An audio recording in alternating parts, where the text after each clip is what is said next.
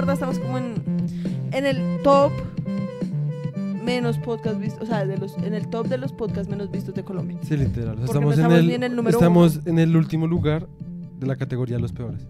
Somos los peores de los peores. ¿Sí me entiendes? No, porque es que eso no, no hace que seamos un mal podcast. Yo no estoy diciendo eso, yo solo estoy diciendo, o sea, si la categoría es, o sea, si los mejores podcasts son los que son más vistos Ajá. y los peores podcasts son los menos vistos, pues entonces estamos, o sea, ni siquiera somos, o sea, para ser los mejores de los peores, tendríamos que estar en de el menos visto, o sea, que Sí, todos nuestros podcasts tuvieran como cero visualizaciones, exacto. cero de todo. Exacto. Pero como ni siquiera estamos, No somos mediocremente malos. exacto. Literal. Bueno, bienvenidos todos a otro episodio de No llores de mi pastel. Este episodio es patrocinado por casabunzo.com. Uh, Casabunzo. Casabunzo.com A ver, hace un jingle ahí rapidito. Casabunzo.com Es el que nadie quiere Uh, ver. uh, Uh, uh, uh, Es el lugar donde puedes comprar. Pendejadas. Sí. También es el lugar para dormir si quieres ver algo que te ayude a dormir. Ujú. Ok, siento que estamos siendo como los peores promocionadores de, algo. Es el lugar donde vas a encontrar tu Todas destino. Donde te vas a poder casar, donde te vas a ¡Qué poder llenar de comida y de chistes muy buenos. No, porque no es el podcast, que- es Casa Unso. Ah, ok. Es el lugar donde... ya O sea, creando jingles te mueres de hambre.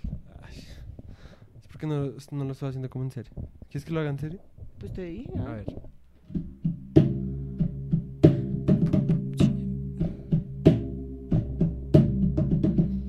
Casabunzo es el mejor. Un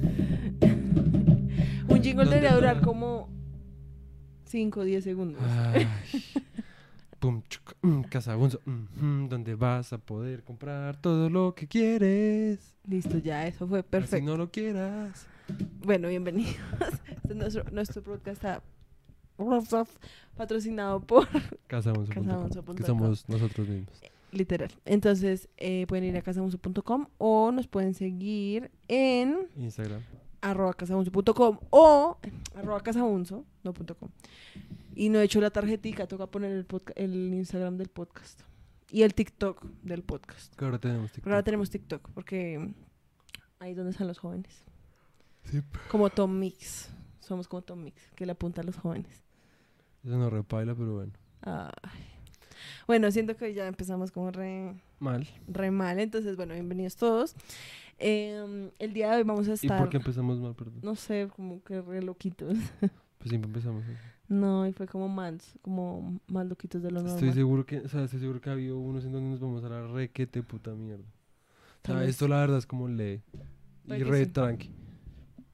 Bueno, eh, Uh. ok.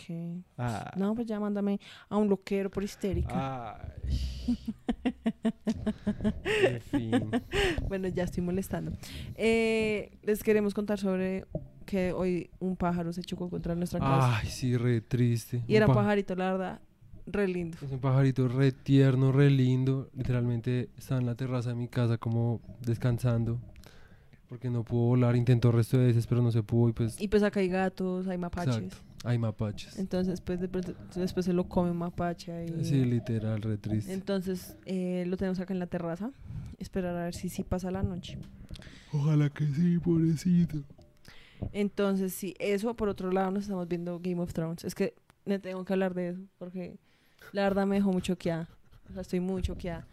Porque tú ya te, tú ya te la has visto toda, ¿verdad? Sí, No, o Toda. sea, toda no. O sea, no te, la has, no te has visto Yo quedé final. como en la mitad, menos de la mitad de la, primera- de la última temporada. Ok, ok, ok. Yo sí nunca me la había visto. O sea, yo había llegado como hasta la tercera temporada. Como Segunda. hasta la mitad. No, no, no, la tercera. Segunda.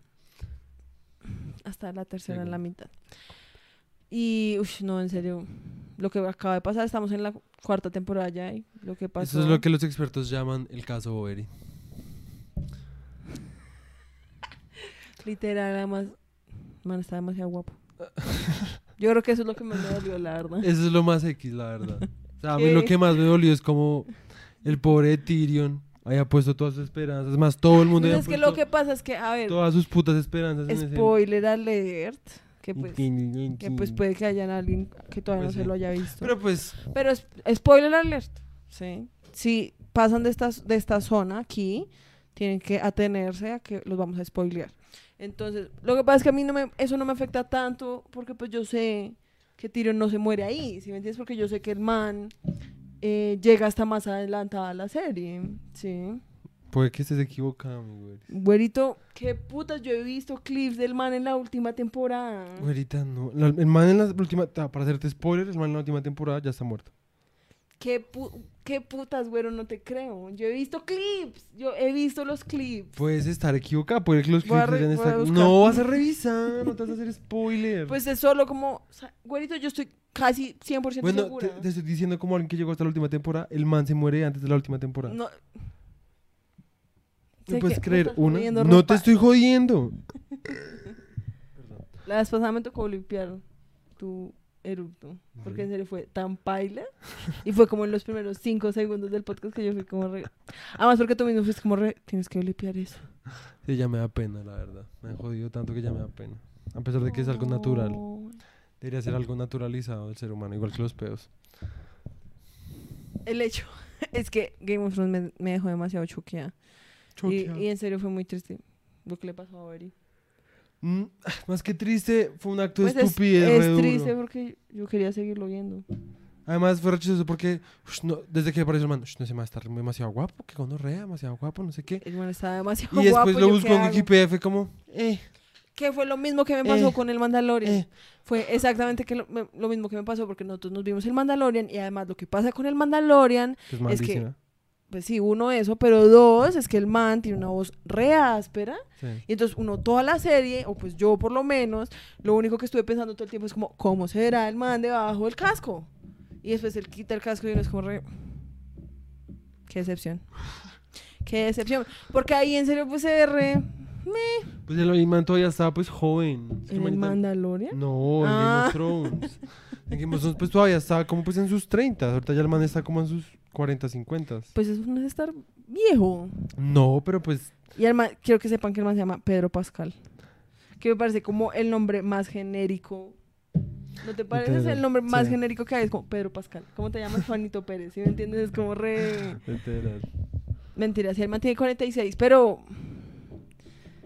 Sí, no, es que el man en Game of Thrones estaba como en el prime. Sí, como en, en, en el punto correcto. Y ahorita...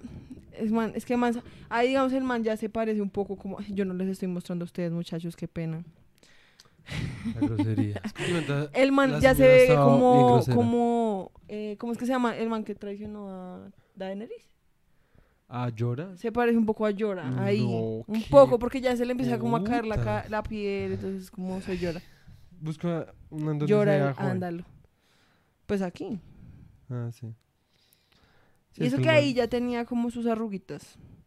Es que no sé, es como, de pronto también es el personaje, la verdad. Pero el hecho es que esa es la parte más triste. El hecho de que lo hayan matado. Y además de una forma en serio repaila. O sea, en serio fue como re, ah, les parecía muy guapo, pues les voy a destrozar esa Pues pretty yo creo que esa face". no fue exactamente lo que los directores pensaron. Es como re, vean, ponemos un man re guapo. Y después hacemos que su cabeza estache. Yo creo que sí. No, obviamente fue como, hacemos un man pues re rela, así como re... pf, Sí, como re... Chacho. Sí, re... Papi. Re, ¿qué? ¿Cómo se dice eso? Re adicto al sexo, así re súper... Robin Williams. Sí, El man está peleada como Robin Williams baila. Sí. Y a uno lo sorprende porque entonces el man logra literalmente casi matar a este hijo de puta de La montaña. la montaña. con su bailecito y todo. Con su Que bailecito como- y todo. Que cuando empieza a bailar uno es como, ah, a Como este parce, la matar". mierda en serio. Si Sí, es que, o sea, es como te van a matar re duro. Entonces- y uno está como re, ok, ok, ok, y al final es como re, gracias. sí. Gracias, George R.R. Martin. No, y es lo que RR. es lo que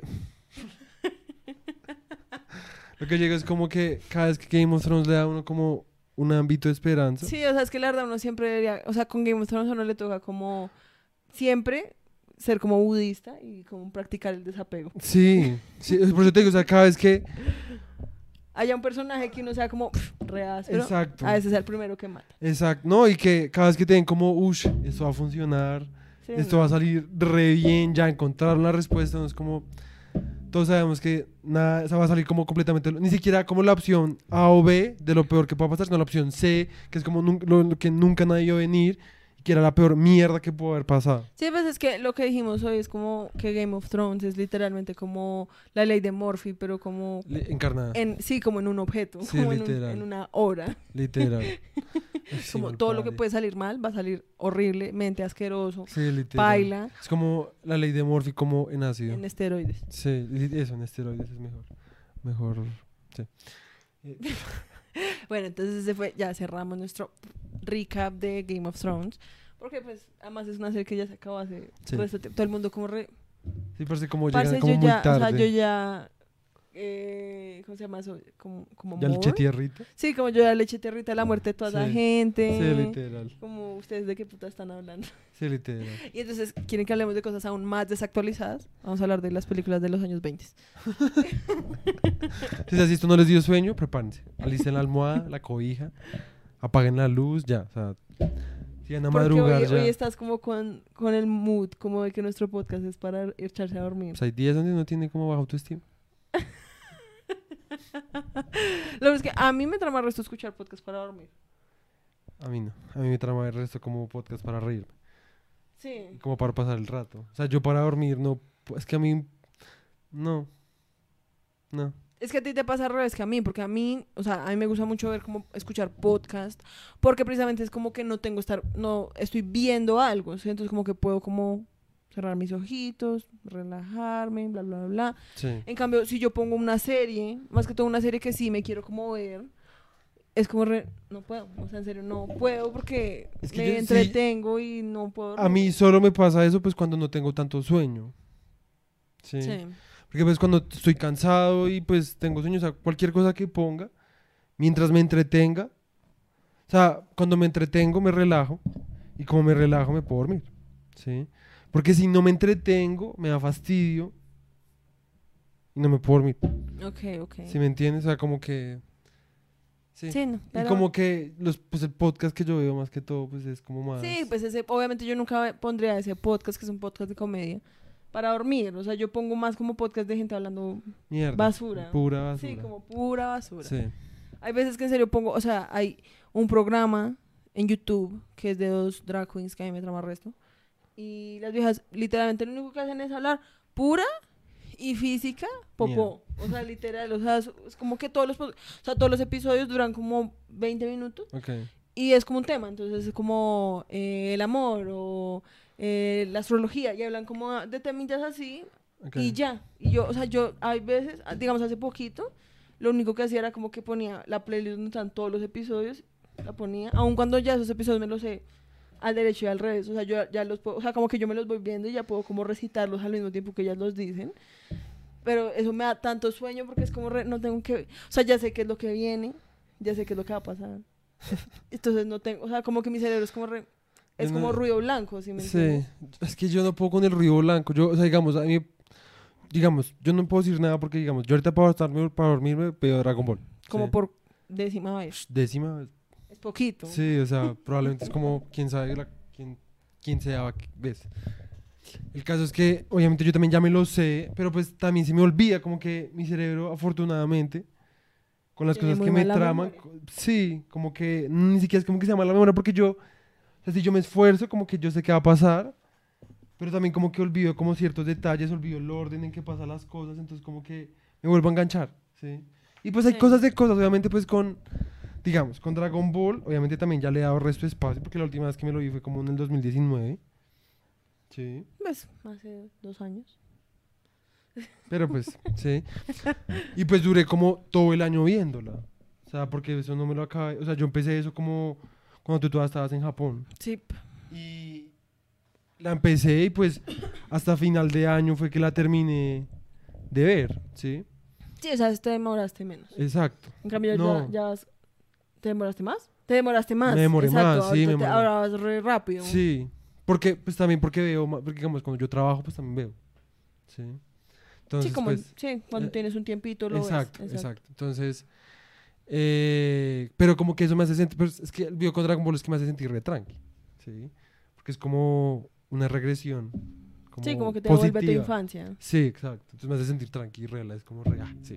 Si Pero estoy lo que pasa es que yo he tranqui. visto como cosas que dicen que precisamente la razón por la cual hay gente que se ve como los mismos programas una y otra y otra y otra vez, uno es una señal como pues de ansiedad, ¿sí? Sí. Porque lo que hace es que uno no tiene, o sea, uno no tiene ansiedad por lo mismo que te digo yo, o sea, es como cuando yo me veo los videos de estas eh, drag queens, o sea, yo sé qué es lo que va a pasar, yo sé Sí. cómo se va a acabar, yo sé todo, ¿sí? Entonces el cerebro es como, re- esto es un espacio seguro, porque no va a estar uno como re, "Ay, ¿qué pasa? sí, ¿Sí, me sí. como cuando no sé Game of Thrones Sí, por primera vez y que uno en serio es como re, ¿qué putas está pasando? O cuando, pero y eso que Game of Thrones y eso, ¿sí? Para mí no ha habido serie que me haya generado más ansiedad y pánico Que Breaking que Bad. Breaking Bad. Sí, eso. O sea, habían momentos en los que en serio me tocaba como Uy, sí, yo me acuerdo. parar, porque Sí. en serio mi corazón estaba corriendo, ayuda. Uy, sí. Sí, literal. O sea, es que esa mierda en serio lo pone a uno como demasiado estresado. Uy, sí. Y entonces, eh, y pues es como re, qué putas, además uno está estresado por unas mierdas que están pasando como en una pantalla. Sí. Sí. Y pues que son Entonces, es por eso. Sí. Sí. como que cuando uno se ve las mismas cosas una y otra vez, es como que el, ce- el cerebro es como re, ah, Sí, sí, sí. mi espacio seguro. Literal. Muy literal. Es como, pues uno podría decir que es como el equivalente a cuando uno era como un cavernícola y cogía el mismo camino todos los días. Sí. entonces uno Literal. sabía dónde estaban los huecos, dónde está Literal. todo. Sí. literal. A que cuando uno se coge un camino nuevo y es como, me van a atacar, me va a salir un tigre, me va a salir un, Sí, otra sí, sí. tribu, así como re... Literal. Entonces, bueno, esa fue nuestra pequeña introducción, que no tiene nada que ver con lo que vamos a hablar el día de hoy, pero bueno. Es como raro. Eh, es un pequeño Abre Eh, bocas. abre bocas, y es un pequeño como Pasa muestra de lo que... abre bocas, pasa bocas. Abre bocas, pasa bocas. Cómete las cocas. El hecho es que es un pequeño vistazo a nuestra vida y a lo que estamos haciendo en nuestra vida. Yo siento que a mí me interesan todas esas cosas porque yo hubiera sido como un buen psicólogo. ¿Cómo así que te interesan todas esas cosas? Sí, como el por qué uno... Haces esas cosas. Sí. Sí, a mí también me pasa lo mismo. Yo siento que yo sería re buen psicólogo. La verdad. Probablemente, no sé. Soy una wea. Tú con tu cuento de que tuviste haber- estudiado psicología. Nah, la verdad es que no. La verdad es que no. Sí, todos sabemos que me hubiera aburrido. O sea, de pronto si hubiera hecho doble. Sí, yo, una vez intenté. Sí, yo. Yo me alcancé a presentar y todo. Es que yo siento que y no pasé. Fue muy chistoso porque otra vez mi papá que está viendo esto. yo me presenté porque fue como en tercero o cuarto semestre, como que me dio la, el arrebato. Y entonces yo fui como, pues me voy a presentar a ver qué pasa. Y como yo venía del mundo de la facultad de artes, en la que entrar a la facultad de artes, pues la verdad es re fácil. Sí. Sí, o sea, en la entrevista en la facultad de artes, en la universidad, pues es re... No, pues como Hola, te- bienvenidos todos. No, si como sigan". te hacen la entrevista es como re- ya, pasaste. Sí, por eso es como re. Es la verdad, estamos aquí como sí. para vernos las caras y ya. uno llegaba todo nervioso como En cambio, yo me acuerdo que esa vez era como la entrevista y. O sea, era una entrevista en grupo, pero no era como todo el grupo, sino como, no sé, cinco personas. Sí. Y fueron como re bueno. Y eran tres psicólogos haciéndole la entrevista a uno. O sea, Sí. uno en serio se sentía como Sí. una rata de laboratorio. Porque, Sí. Y para mí eso fue como lo que al final yo fui como re... La verdad, yo no quiero estudiar esto, qué putas. Porque además esos manes se creen, en serio, la gran puta verga. Y entonces yo me acuerdo que, a ver, está- éramos como tres o cuatro personas. Era, a- me acuerdo de, obviamente, mí. Y De mí. la otra y otra chica que estaba ahí. Y entonces ellos empezaron a preguntar como, bueno, em, veo que, em, no sé, como, empezaban como, ¿ustedes por qué quieren estudiar psicología? Sí, y entonces una chica fue como, no, porque es que yo he ido mucho al psicólogo y a mí me parece que la verdad los psicólogos son muy ásperos y yo quisiera ayudar a la gente como el mi psicólogo me ayuda a mí. Y tú veías las caras como de los más que se estaban haciendo entrevistas y los más eran como, ajá, como un psicólogo, literalmente como, ¿y cómo te hizo sentir eso? Y en serio, y te hacían preguntas, y la como, pero, ¿y tú crees que al ir a un psicólogo eres capaz como de ser psicóloga? Le preguntaban así como, unas preguntas como re, y yo me acuerdo Sí, que la china al putas. final estaba como re, ¿yo qué estoy haciendo ¿Quién aquí?". soy yo? Sí, como literal. Y en cambio, pues yo estaba como re, pues, de- pues para mí era más como una prueba, ¿sí, Sí. me entiendes? O sea, obviamente mi vida no dependía de si pasaba o no, porque Sí, pues yo ya había pasado una carrera. Entonces pues era como, pues si no paso, pues no paso y ya. Y yo me acuerdo que pues eh, a uno le hacen llenar una lista como Sí. de los datos de contacto y eso. Y yo puse, pues de primer dato puse a mi mamá y de segundo puse a mi papá, porque pues yo vivo con mi mamá, ¿sí? Sí. Yo me acuerdo que fueron como, re, oye, pero mm, ¿tú por qué no pusiste a tu papá de primeras? Qué puta. Y yo fui como re, no, pues porque yo no vivo con él. Mis A mí papás me hubiera están... emputado Pues a mí me emputó como re- resto, pues yo fui Parce, como re, yo ¿qué acá vine a hablar de por qué me interesa estudiar un No, para que me conocimiento. hagan psicoanálisis. Esto no es, se trata de cómo vivo yo, cómo es mi comportamiento fuera de la universidad. O sea, esto es ustedes preguntándome por qué quiero aprender un conocimiento, punto final. ¿sí? O sea, No, además literalmente como, maricadas. pero ¿y por qué no pusiste a tu, papá, a tu papá de primeras? Y yo fui como re, porque yo vivo es con mi mamá, yo no vivo con mi papá. Y fueron como re, mm, ok. Qué fastidio. Y anotaban ahí mierdas y yo era como re, Qué putas. Parece que putas, o sea, en serio los manes, yo creo que, yo no sé qué putas, son una mierda. Yo, yo en serio salí de esa oficina como Qué toda... putas, eso me Como encabrona parece esa gente, resto. como que nos hicieron ahí un psicoanálisis todo pailo, o sea, qué putas, yo no quiero Además, trabajar. que putas. O sea, yo no o quiero estar en esa puta facultad. Fuera que, o sea, que uno eso en una entrevista de trabajo, no dice como, hasta listo. Y, y eso, eso. pero hasta listo. Porque esas son las cosas, clase de cosas que le preguntan a uno, porque como, con quién vives, cómo es tu relación con quién, porque ahí lo que Sí. están viendo es cómo uno, cómo se comporta en su vida mm, Sí, si no es cotidiana. una persona y como cómo- estable. Exacto, y cómo eso puede afectar el ambiente laboral. Uno dice, listo, hasta listo. Sí, obviamente qué mierda, pero hasta listo, todo bien. Pero para estudiar, o sea, que uno le diga como, no, esa persona no va a estudiar, no, no, no acepto que estudie psicología porque no nombró a su papá primero. Es como reparse, cállate. o Sí, sea, yo no sé, yo me acuerdo que yo, yo salí de esa oficina sintiéndome como re... Esta gente es una mierda. Te irá a bañar. Literal, yo me salí como re... La verdad, ojalá no pase porque eso está muy mierda y pues obviamente no pase. Parios. Caen re mal. La verdad me parecería re áspero, pero pues. O sea, yo como que lo que dije cuando salí, ¿sabes? Yo fui como re, pues, parce, yo no quiero ser psicóloga, ¿sí? A mí me tramaría, es como aprender sobre psicología, entonces Sí. pues lo que puedo hacer es como leer libros y ya. O sea, uno puede hacer eso en la casa de uno, ¿sí me Sí. entiendes? No toca pagar una puta carrera cuando lo que uno no quiere es como ejercer en ese campo. Si, si lo, uno- lo único que uno quiere es como un em, conocimiento, como Exacto. parte como de un Ujú. interés, Sí, sí, sí. pues es como, pues, parce, pues lea. O sea, Ajá. literalmente uno puede buscar. Y yo desde esa vez como que busqué y hay una cosa que se llama como... Yo encontré una página que se llamaba como... Como la historia de la psicología y literalmente estaban como resto de textos como cronológicamente y estaba, digamos, empe- empezaba como con Platón. ok. Sí, empezaba como con el, men- el Menón. el- sí, Sí, el menú. y como con cosas así, ¿sí me entiendes? Entonces, pues es como reparse, yo no tengo que ir Sí, a sí, unas sí. clases para aprender de eso, ¿sí me entiendes? Sí, sí, sí. sí. Entonces, pues nada, eso fue todo. Mi experiencia. Deberíamos leer cosas de psicología, sería re áspero. Sí, sería áspero. O sea, digamos, esa cosa que tú tienes sería re áspero, ¿cómo seguirla? Sí. Ver, ¿a ¿Te acuerdas que yo una vez te dije y por eso fue que nosotros nos leímos Ujú. como los textos de Platón y eso, pero Sí. pues lo que es que Sí, es la vida pasa y uno se le olvida todo. Sí, no, y pues es difícil, pues, en fin. Pues tan solo ahorita, pues ya estamos como con resto de proyectos, como Sí. re... Sí, malabaria y ando ahí. Sí, literal, es una mal, mala variada, re duro. Sí. Pero bueno, en fin. Entonces, bueno, el día de hoy, ya entrando en nuestro tema, picaron re paila. Es que y vamos a entrar mucho. en el tema. Bueno, me picaron re paila. Es que me picaron muy. Obvio que me, me rascatón. Entonces, nuestro tema del día de hoy va a ser el western. Y vamos a llegar ya, estuvimos hablando de Griffith. Sí. O sea, yo de quiénes me acuerdo, me acuerdo de G.M. Anderson, fue el Sí. primero que... No, pues el primero fue el Gran Road Tren, Sí. después G.M. Anderson, Ajá. después Griffith, Sí. Ince, que no hablamos de él. Sí, o sea, lo mencionamos, Sí. pero pues no hablamos específicamente sobre lo que Sí, el man sí, sí. hacía. Después Hart, y hoy vamos a hablar de un señor que se llama Tom Don Mix. Y entonces, Que es un nombre muy, muy chistoso, la verdad. O sea, ya por si el nombre es re pop. literal, O sea, sí. re Tom Mix. Sí, es como. Sí, a mí, a mí- yo creo que ese- eso ya de por sí era como un... Un seudónimo, imagino. Creo que sí era. Pues busca. Espérate, porque además yo fui una hueva y no abrí mis notas. Porque Ay, soy una despreparada. morimos- nos morimos de hambre Una despreparada, literal. Pero pues menos mal nadie nos está pagando. Entonces, bueno. Ah, ¿quieres que busques si ese es su nombre real? Sí, Tom Mix. bueno. Tom Mix se llama... No, sí, el man se Sí, llama la pe- Thomas sí. Edwin Mix. Sí, sí, sí. Ah, ese sí era Muy su nombre. apellido.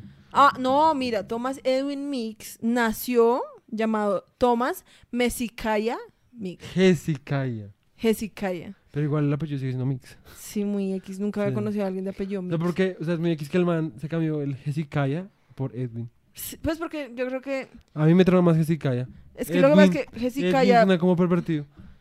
A ver, acá dice que nació en el seno de un hogar relativamente pobre en, en Pensilvania. Pero no dicen, ah, porque Hezekiah, pues a mí me parece que es como si tuviera como ascendencia como indígena. Pero al parecer no. No creo. No, al parecer no. Bueno, entonces.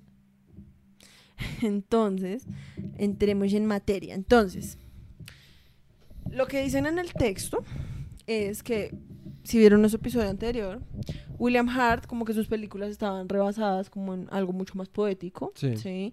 Era lo que el man en el texto llamaba como realista, sí, como que pues él le gustaba mostrar como el verdadero oeste, sí. Sí. Y que mientras Y que o sea, con el realmente yo creo que se refiere como más a como a un poco como más crudo. más crudo. Sí. Obviamente uno podría como decir como bueno, pues obviamente si uno ve películas de ahora, sí, pues uno dice como no hay nada más crudo que lo crudo, porque pues ahora sí que se esfuerzan por mostrar como Lo crudo. crudeza, Sí. Pero Para, pues, para el momento, para el momento, pues pasar obviamente como de actores todos vestidos como re elegantosos Sí, y eso, exacto, pues exacto. esto obviamente a Helsinki donde queman iglesias y un pueblo entero básicamente, Literal. pues obviamente pues eso ya se considera pues, para la época pues era bastante pues recrudo, sí, pues re- real, por así decirlo. Sin embargo, ese realismo pues también estaba mezclado con imágenes pues bien re nostálgicas. Ajá, exacto, Y una imágenes idea re bien hermosas. nostálgica como del, del oeste, porque es lo que tú decías, o sea, el sentimiento, uno como caracteriza como a William S. Hart es con la, la frase esa de voy a ir al- me voy a volver al, al campo a donde yo pertenezco, Sí, ¿sí? O sea, es como Ajá. una, yo siento que es como una nostalgia Sí. sobre frente como al campo a lo salvaje, Sí. sí. aun cuando puede que el- y como que puede que el man lo haya vivido y puede que tampoco tanto, sí, Sí, como. Yo creo que el man vivo fue más como el final y por eso al mismo tiempo pues se sentía, o sea, es como cuando yo hablo de los potreros de Chía.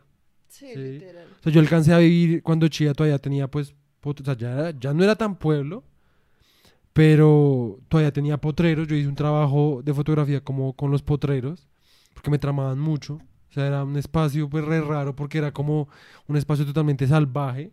O sea, como... Pero en medio como de pero la- circundado por una reja, ¿sí me entiendes? Como en medio de la civilización, Civilización, ¿sí sí. entiendes? Y pues era, eso lo hacía como pues hermoso, porque pues era como una... pedacito de Sí, lo que exacto, como quedaba, un pedacito de lo natural, como que lindaba y como que peleaba como con el asfalto, por así decirlo. ¿sí entiendes? Pero, y pues que ya eso no existe, ya solo quedan mis fotos, por así decirlo, ¿sí? Y pues yo siento que eso era lo mismo, como que el man vivió como cuando ya la, la naturaleza estaba haciendo como, ter- o sea, terminando como de, de, de, de acabarse, ¿sí? Como Sí. pues de, pues puede que no la naturaleza totalmente porque pues No, los sí, o 20 sea, pues todavía en los sí. 20 todavía pues era mucho más natural que lo que es sí, no, obvio, pero pues pero piensa o que... sea me refiero como que el man empezó a sentir ese senti- sentir el sentimiento Sí. como de el oeste se acabó, ¿sí, me Sí, sí, entiendes? sí. Como definitivamente todas esas historias de vaqueros y todo eso uno va y ahora ya son solo como Y ya no hay tierra inexplorada. Ajá, todo ya son fincas, todo, ya hay- la gente ya es dueña de todo, ¿sí? Como yo exacto, creo que es exacto. más que todo eso. Entonces, mientras ese man introdujo como esa re- ese realismo y la poesía, la policía, la poesía al western, Tom Mix trajo como el show, ¿sí? Y su influencia en últimas, pues, terminaría siendo más importante que la que, de, que Hart. ¿sí? O sea, como que en realidad uno se ve las películas de Tom Mix, que ya hablaremos de ellas y mostraremos clips, y uno las gra- pues, empieza a reconocer ya como, ush, de aquí es que empieza a salir como el patrón de lo que es una película de Hollywood. Sí. Sí, pues estos son películas de los años 20 y 30. Ujú. Entonces, bueno, un poco de contexto frente a Tom Mix. El man nació en 1880 En Pensilvania. en Pensilvania, como habíamos dicho. Y aunque él no había nacido como en un contexto del oeste, ¿sí? o sea, él no, fue, no era como que hubiera nacido en, el, en California ni nada de eso, pero él no nació así, pero con el paso del tiempo, ¿sí? en sus años, cuando llegó a los 20 años, como que sí se metió en un contexto mucho más western, ¿sí? porque entonces el man intentó entrar en la marina cuando era adolescente, pero no pudo. pudo, y se conformó con entrar a la armada y se puso a buscar acción, como en la guerra hispanoamericana, después prestó servicio en la insurrección filipina y después hasta en la rebelión, en la rebelión como en África. Pekín. Sí, o sea, el man en serio. Sí, Y pues eso, yo siento que ya le empieza a mostrar a uno como qué tipo de man sí. era, ¿sí me entiendes? Era un man, man- que pues quería servir a su país. sí. El man debía ser un man como súper, siento yo, como nacionalista, Sí, ¿sí? Porque pues no cualquier persona, es como lo que pasa, digamos, con Capitán América. Que el man es como, re, yo tengo que ir a la guerra y tengo que ir a la guerra y no puedo y no puedo y no puedo porque sí, para el momento pues irse a la guerra era como el, manor, el m- mayor honor que existía. sí. Sí, como luchar y morir por el país de uno. Sí. El man, que pues, o sea, es que yo siento que el man, la verdad, o sea, primero que todo era como adicto como a la adrenalina. Literal, el man era readicto a la, O sea, a la porque adrenalina. El man hizo todo eso, ¿no? Estuvo en la, en la milicia. Sí, en la armada. Estuvo en la armada. Y en las guerras y sí, el resto de estuvo en el resto de guerras. Y después el man se fue a México a apoyar a Madero. Bueno, pues- te estás adelantando un resto. Ah, perdón. Porque eso fue ya después de que había empezado con las películas. Sí, sí, porque entonces lo que pasa es que el man se va a todas esas, las, en Filipinas, a Pekín, ¿sí? Y regresa a Estados Unidos y se, o sea, como que ya no está metido en, activamente como en la milicia, sino que el man se dedica a entrenar caballos para que se los lleven a la guerra contra los boeres en, en África, ¿sí? Sí. Entonces el, el man estaba trabajando ahora pues para la Armada Británica mandando caballos, ¿sí? Sí. Y el man ahí es cuando se va para África como con un cargamento de caballos y decide como quedarse ahí como siendo el que cuida los caballos, ¿sí? Cuando la estancia británica, ay, hoy estoy bien, Dislexia. hecha mierda. Cuando la estancia británica termina en África, el man se devuelve para Estados Unidos y se convierte como a una vida nómada en Texas, Oklahoma y Kansas, ¿sí? Trabajando como de vaquero, después se terminó uniendo a un rancho como re famoso de los hermanos Miller. Eh, que, o sea, era como uno de los shows del salvaje oeste más famosos del momento. O sea, Sí. ahí el man ya empieza a entrar como en el mundo, como del entretenimiento, ¿sí? Ujú. Eh, y en, en ese show el man empezó como cuidando caballos y como con el tiempo se empezó a meter más como en ser actor y como todo eso. Sí, más ¿sí? como en el, yo siento como en el show de, del vaquero, ¿sí me entiendes? Sí, exacto, porque pues el man al principio pues no tenía como Ujú. eh, experiencia como Exacto. siendo actor ni nada de eso. Entonces empiezas como cuidando caballos y de ahí siendo como, sí, El man hasta fue policía y sheriff en Kansas y en Oklahoma. Que pues eso también empieza a dar a uno como una imagen Sí, de quién es. O sea, el man no entra a la marina, entonces dice, me, me importa un culo, me meto a la armada. Se va a todas las guerras que puede, así literalmente. que cuidar caballos. sí, literal. Con tal de oler de cerca la sangre. Alguna mierda. así. Literal, o como de sentir de cerca como el peligro, como, ajá. ¿sí?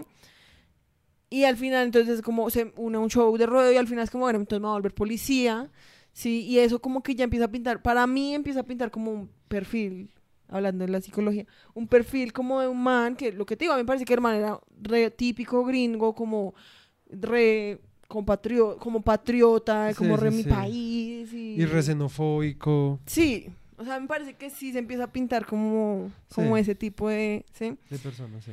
Entonces, algo que hablan como de su periodo como policía es que los estudios para los que el man trabajó se han encargado mucho como de reescribir como Esa- ese sí, periodo de su vida, ¿sí?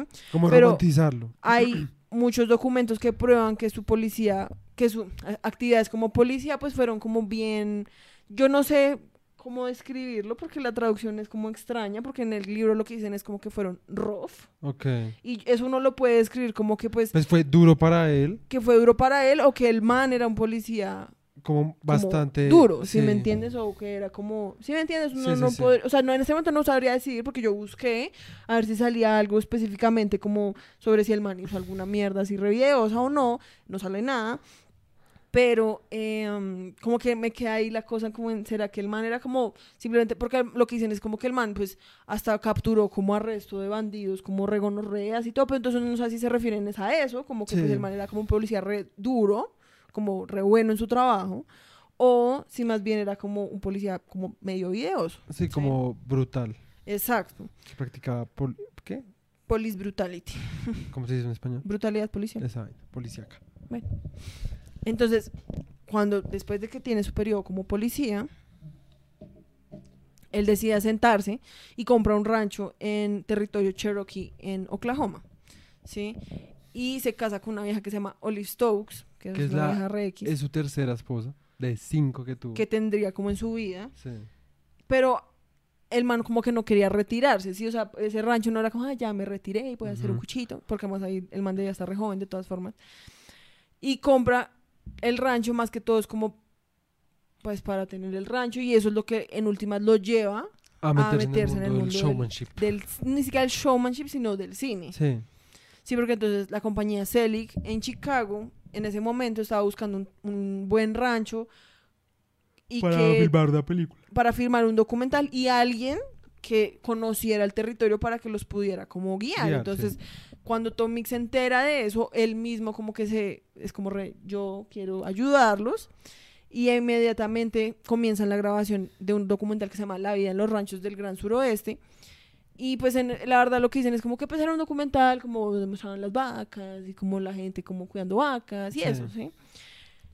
Eh, y en ese proyecto, pues el man la verdad solo estuvo encargado como de ser vaquero, ¿sí? Como de cuidar a las vacas, cuidar Sí. como de que no estuvieran como, em, Sí, no sé, saliéndose, que se supieran sus líneas, su guion, Qué puta, es como, eh, no te olvides decir mu. decir mu cinco veces. Y él era un rol más como de asesor, Sí. ¿sí? Si quieres, tú puedes, porque pues Pues nada, después el Ahí man- sí es cuando pasa lo de se Madero. fue- el man se va a México. una vez acaba la filmación. Sí. Y se une a Madero. O sea que Madero pues era un dictador repaila de México. Que creo que fue el que peleó, si no estoy mal, contra Zapata.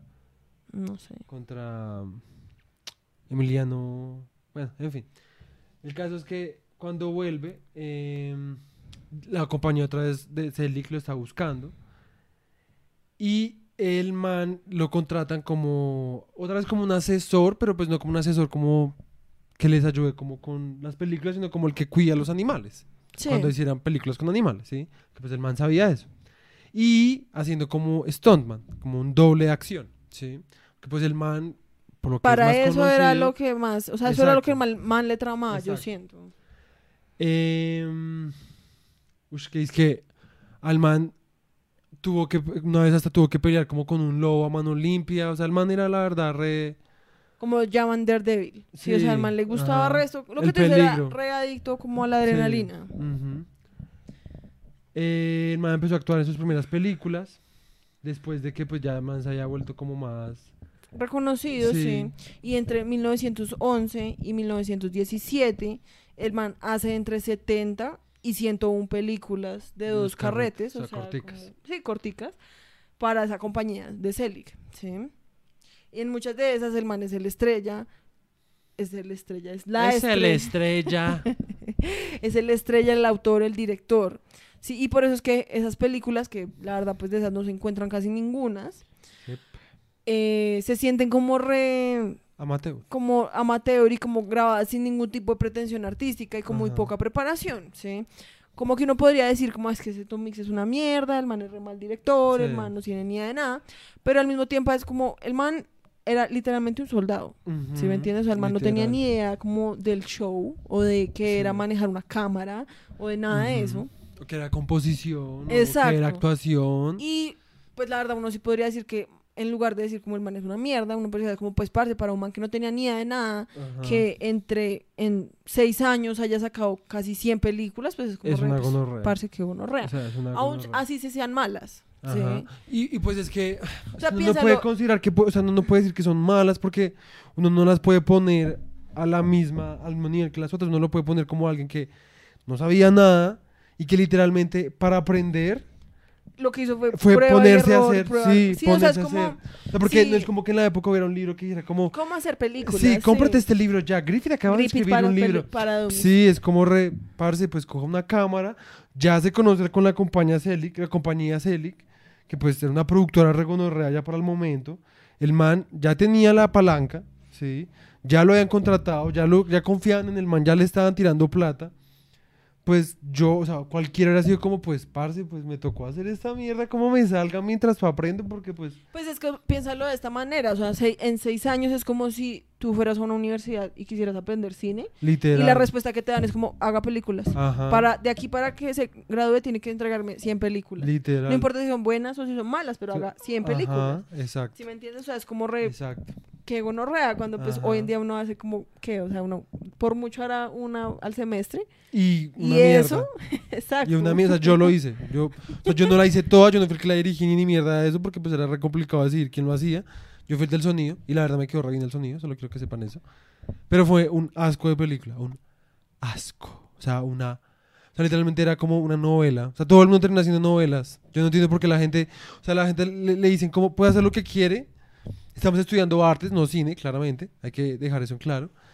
Y la gente Es como hagamos tu voz es estéreo. como, sí, hagamos tu voz estéreo, es como, parce, hemos podido hacer otras cosas más, mucho, o sea, probablemente bien X y bien pinche raras, pero mucho más atractivas o mucho más como experimentales, ¿no? Es algo que le hubiera podido encaminar a uno algo más chimba y no la historia de un papá y una hija que hoy son muy pobres y se le murió la mamá y es como, Literal, "Ay, sí. no me jodan la puta vida. Sea, qué marica.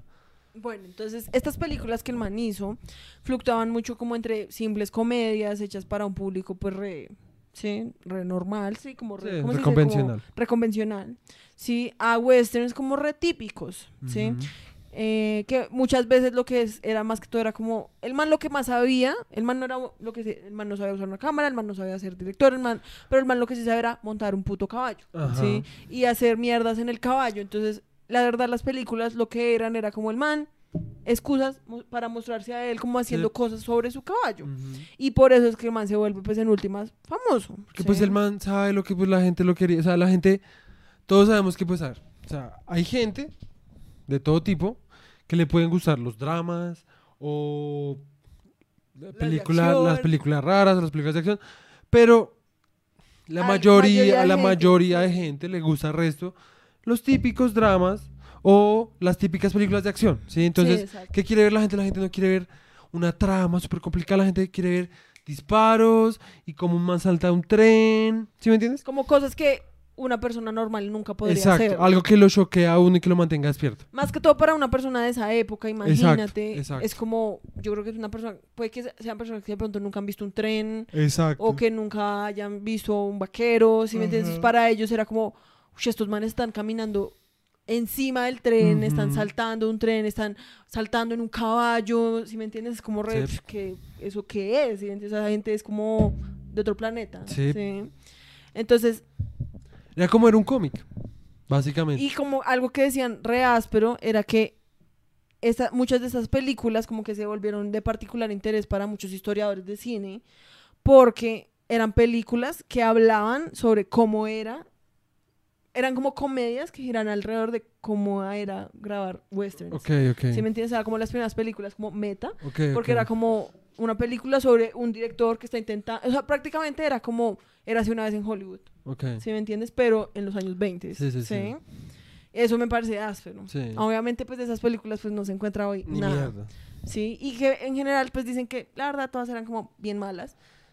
Hasta Sí. comparación como con películas que se estaban haciendo en esa época. Así como que para el momento hasta era como re meh, Sí. ¿sí? Sí, pues esa- yo siento que pues, claramente era como una, o sea, tenía la calidad pues de alguien que estaba aprendiendo a hacer películas, ¿sí me Exacto, y que pues el Balarda fue re de buenas. Porque el man, o sea, no solo empezó como a aprender, sino que pues no empezó solo. El man empezó ya con una compañía, el man, todo eso, ¿sí? Es lo que eran los años 20. Sí, no, y pues lo que era también ser como un man como él, ¿sí me entiendes? Sí. Que pues estuvo en el, mo- en el lugar correcto, en el momento Ajá, correcto, exacto. compró el rancho correcto, ¿sí me entiendes? O sea, no, tampoco fue como Sí, sí, sí. re de la nada, como que un man en la Sí, calle sí, fue re, sí, tú, quieres ser director, y el man fue re, sí. No, pero pues estoy seguro que obviamente en ese momento era mucho más breve, como decir, como, o sea, no he estudiado nada. el mundo era más pequeño. Sí, quiero, quiero actuar en esa película, pues como, pues ven. Como, ¿sabe montar un caballo? Sí. Como pasó con Exacto. los de era, los del robo del tren, que el man fue como re, sí, sí, yo sé montar un caballo, y al final fue como re, no, la verdad, no sé. Pero pues hágale extra. Es sí. literal. Y después el man se volvió re famoso. Sí, literal. Entonces, durante estos siete años que el man está haciendo esas películas, era como el tope de la carrera de G.M. Anderson, ¿sí? que el man estaba en su tope, pero ya casi estaba como a punto de retirarse, ¿sí? Sí. Y Hart estaba empezando a hacer sus películas Sí. de dos y cinco carretes, ¿sí? Y entonces como que la única película que dicen que vale la pena como ese periodo es una que se llama Chip of the Flying U. Y pues esa película sí que no se encuentra como en ningún puto lado, ¿sí? Y hablando de eso, dicen que para el momento, esto ya es como para dar un contexto como cultural, Cultural. cultural, en el momento ¿Cómo es que dices lo de... Ya me vale madre. La verdad ya me vale madres, me vale madres. Para los que sepan, eso es como un meme de TikTok. Eh, Clases muy asas. y es que además, literalmente, cuando vemos Game of Thrones, es como casi como entonces, como, parce, Literal. ya me vale madres. Me vale madres. De verdad. O sea, yo sería. O sea, literalmente, si yo viviera como en Game of Thrones, Uy, sí. ese sería como mi lema. O sea, yo sería como, parce, ya me va a tener esa larda. Va- me vale Literal, madres. O sea, yo literal. no voy a estar aquí como escuchándolos a ustedes hablar tanta puta mierda. Si me quieren Literal. matar, mátenme y ya no me jodan. Pero bueno, volviendo al tema. Me vale Eh, madres. Ya me vale madres. Y yo no puedo hacerlo también. A la otra vez, última vez. Siento que ya tanto hacerlo No lo me importa. haciendo re mal. No me importa. A ver, es... Además de que, el, el- o sea, el meme es como, yo cuando tengo resto de tareas y llega un man a robar a mi casa, entonces está como el man, entra y es como, ay, si me quieren matar, pues que me maten, la verdad ya me vale madres, me vale madres. Sí, esa vez lo hice re mal. Sí, hazlo otra vez. ¿Qué no? Ah, la, ulti- la última, la última, el último intento. La primera lo hiciste re bien. La verdad ya me vale madres, me vale madres. Sí, ya lo hiciste re mal. Sí, pues ya me lo la que más te repale, me hiciste quedar re mal enfrente de nuestra audiencia. Todo el mundo como re... Ok. Como pobre perdedor. Sí, no, sí, como pobre estúpido que cree que puede hacer bien un chiste. Ah, eso, a mí me trama. Que es como mierda el que diga eso. Se me diga en la cara que le hago. Bueno, el hecho es que para el momento, las dos películas que han sido como las primeras películas western como bien exitosas eran Sí. The, The Squawman, que ya le habíamos hablado, que es una película bien mala, aburrida. que es de Jaime Anderson, Sí. y otra que se llama The Spoilers, ¿sí? Que esa película dicen que la razón por la cual se volvió como re famosa y es como re importante, pues porque tiene una escena como de una pelea, Ah, sí. como puños, como re gonorrea, que esa Sí, nosotros no la vimos, Sí. ¿Sí? No la vamos a mostrar porque pues... sí. Y pues a mí me parece que pues es, la escena es La buena. escena de pelea es buena. para sí. el momento, pues O sea, es como, ush, sí. como ok, se ve que la verdad parece que se estaban cascando re duro. Sí, o sea, literalmente no es como que hayan tratado como de hacer una coreografía de puños, una gonorrea, sino es más como una pelea real. Es como, o sea, cuando uno pelea con alguien, uno no empieza como, Sí, como en las películas Sí, de hoy en día. o y sea- eso pasa con todas estas películas que vamos a hablar hoy, porque en las de Tom Mix, creo que en casi todas hubo como una pelea de sí, puños. sí, sí, sí. Y la verdad, pues se sienten re, Re reales, reales, o sea, como se ven los manes como en relega, como Ajá. cascándose re duro. Sí, porque entonces lo que hace, entonces uno no empieza como, "Uh, sí, la derecha, gancho, no, uno es como re agarrarse ahí, como tirarse la- al de las piso. mechas. Sí, es como nada como eh, eh, estilizado, ¿sí? Por eso se ve chimba, pues, se ve muy real. Pero bueno, no sé, ¿en qué digamos? Ahí, Eh, ahí perdonarán, es que lo que pasa es que las notas las tomé solo en el computador, entonces no compartir. em, Aquí. no, yo sé, estoy leyendo todo para dar una- un, resumen bien chimba. Din don, din don, din don, din don, din don. Corre el perro por la calle, din don. Pues nada, pues que con esta, lo que hemos dicho, pues de que con Celic, con la compañía Celic, eh, el man pues pudo pues experimentar cómo se le dio la puta gana sin que nadie le dijera como, eh, o esto se hace así, o se hace así, sino que el man simplemente se puso a hacer películas y aprendió a prueba y error, sí, a capa y espada. Y después... A sombrero y pistola. Sí. y después em, el man se fue a Fox en 1917. No, sí. pero ahí te faltó que el man aún cuando pudo como producir resto de películas, de, de estar como produciendo tantas y tantas y tantas, el man nunca pudo desarrollar como una verdadera presencia en pantalla, así Sí. como, como hacían todos, como William S. Hart, como el man siempre hacía de el mismo tipo de vaquero, ¿sí? Sí. el que G.M. Anderson era siempre Bronco Billy Anderson, Sí. ¿sí me entiendes? Y este man, pues la verdad lo único que estaba haciendo era como, bueno, yo solo quiero sacar estas películas y nunca se pudo como detener y ser como, bueno, pero yo, Que quiero... ¿quién sí. quiero ser? sí, sí, sí. Sí, entonces pues, Sí, es verdad. Entonces, pues, eh, pues en Fox ya el man lo que pudo hacer pues es, cre- es crear al personaje de Tom Mix, ¿sí? y ahí es cuando verdaderamente su carrera como que sí Despega. despega, exacto. Creo que los vejes sordos. Sí, un poquito. Eh, pero bueno. Em, el man siempre fue como. Yo siento que era como. Lo que después se volvería las películas de Caracol, ¿sí? Como que eran películas como que tenían. No eran tan dramáticas, ¿sí? Tenían más como comedia, una comedia como tranqui. Pero como bien light. Sí. Sí, o sea, no era una comedia como ya Ni como muy pasándose. forzada, sí, sí. sí, era como apenas. A mí me parece que la verdad es apenas. Eh, Yo siento que la verdad era bastante familiar. sí, Eran o sea, unas es que películas bastante el- familiares. El, lema que el man tenía era como que el man quería como que los papás nunca se negaran como que sus hijos quisieran ver una película de ese man. Sí, ¿sí me? Como que el man quería ser literalmente re family friendly. Sí. Re- Caracol, película de Caracol. Exacto. Y pues cuando el man entra a Fox, como que ellos deciden, como bueno, ¿quién, es- ¿quién va a ser usted?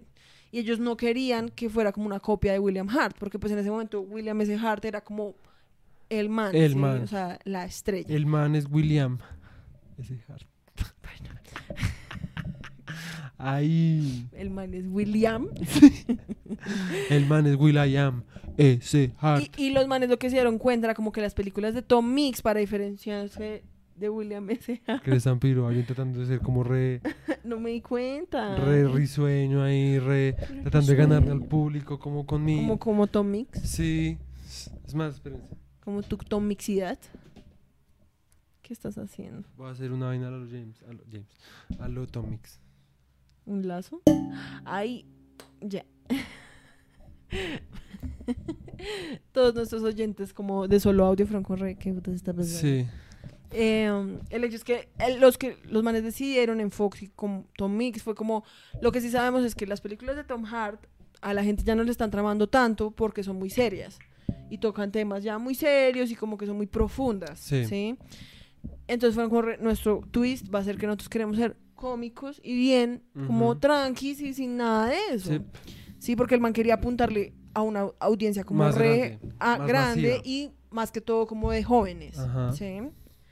Un año después de que el man entra a Fox, cuando su carrera apenas está comenzando, la carrera de Hart estaba en su cúspide, ¿sí? Pero para los años mil- dieci- 19, 20, 1920, ya la verdad la, la popularidad del man estaba bajando mucho De con la William S. audiencia. Hart, ¿no? Ajá.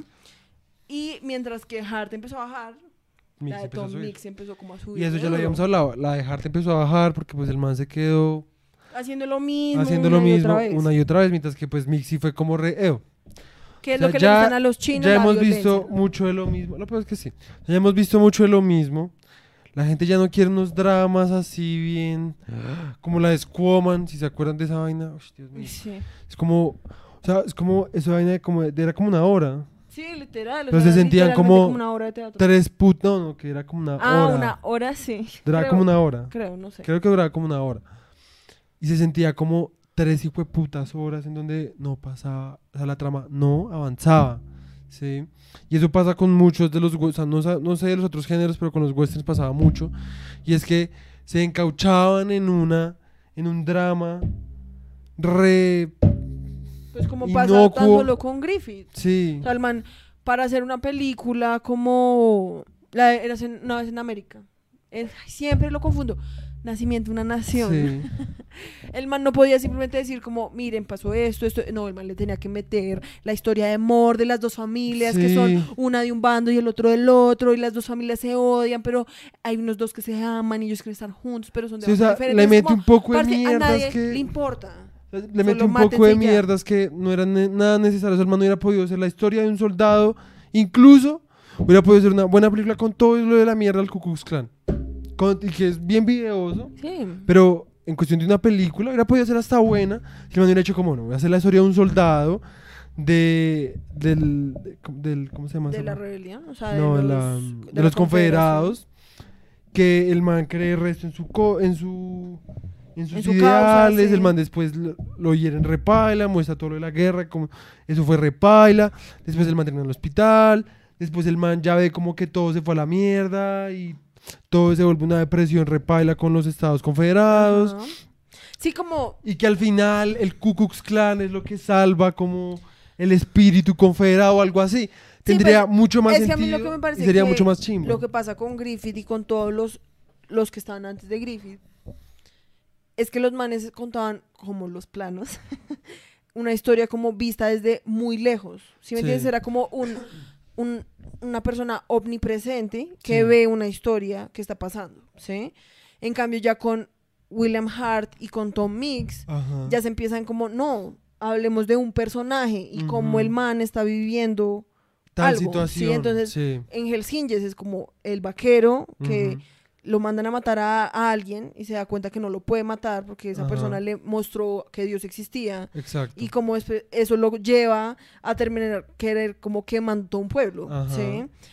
Entonces es como ir como del plano reabierto a un plano más personal y mostrar como ya como cuáles son las motivaciones de los personajes y no solo como, re- miren, ahí está este man y este otro man que se odian y se van a Sí, matar. porque, ¿sí? digamos, en The Squaman, yo me acuerdo que Squaman era como un man que había llegado a Inglaterra porque...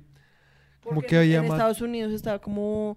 No, porque el man se quería... No, ah, porque había pasado en Inglaterra. Sí, plata. exacto. Y después de eso, después de eso, llega a Estados Unidos. En Estados Unidos me que conoce una familia. Y entonces empiezan a mostrar la dinámica familiar un poco. Después entonces viaja al oeste, entonces muestran cómo es la dinámica entre los... Entre los... Por los que los que trabajan en el oeste, en esa granja o lo que sea. Y es Pues un poco de como cosas que es a quién como le importa, quién le importa. no, y como que pues, ¿a dónde va esto? No pasa nada interesante, es re aburrido, re, re, re aburrido, ¿sí?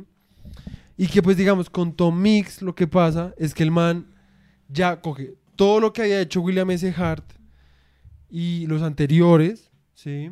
Y logra como focalizar de una, de una manera muy equilibrada y muy entretenida la construcción de un personaje Sí. que está en el que está centrado toda la trama y en el que la trama puede moverse, ¿sí? Como puede avanzar y concluir de una forma chimba, ¿sí? Sí, sí Pues pues, yo más siento chimba. que esta, o sea, estos manes, Tom Mix y William. Hart, son los que de verdad empiezan a entender lo que nosotros hablábamos en los primeros episodios, que lo que buscaba el western era que alguien simpatizara. ¿sí me entiendes? ajá. Entonces, los manes se dan cuenta que para poder simpatizar, que eso ya lo había dicho G.M. Anderson, pero el man Larda no lo logra. Ujú.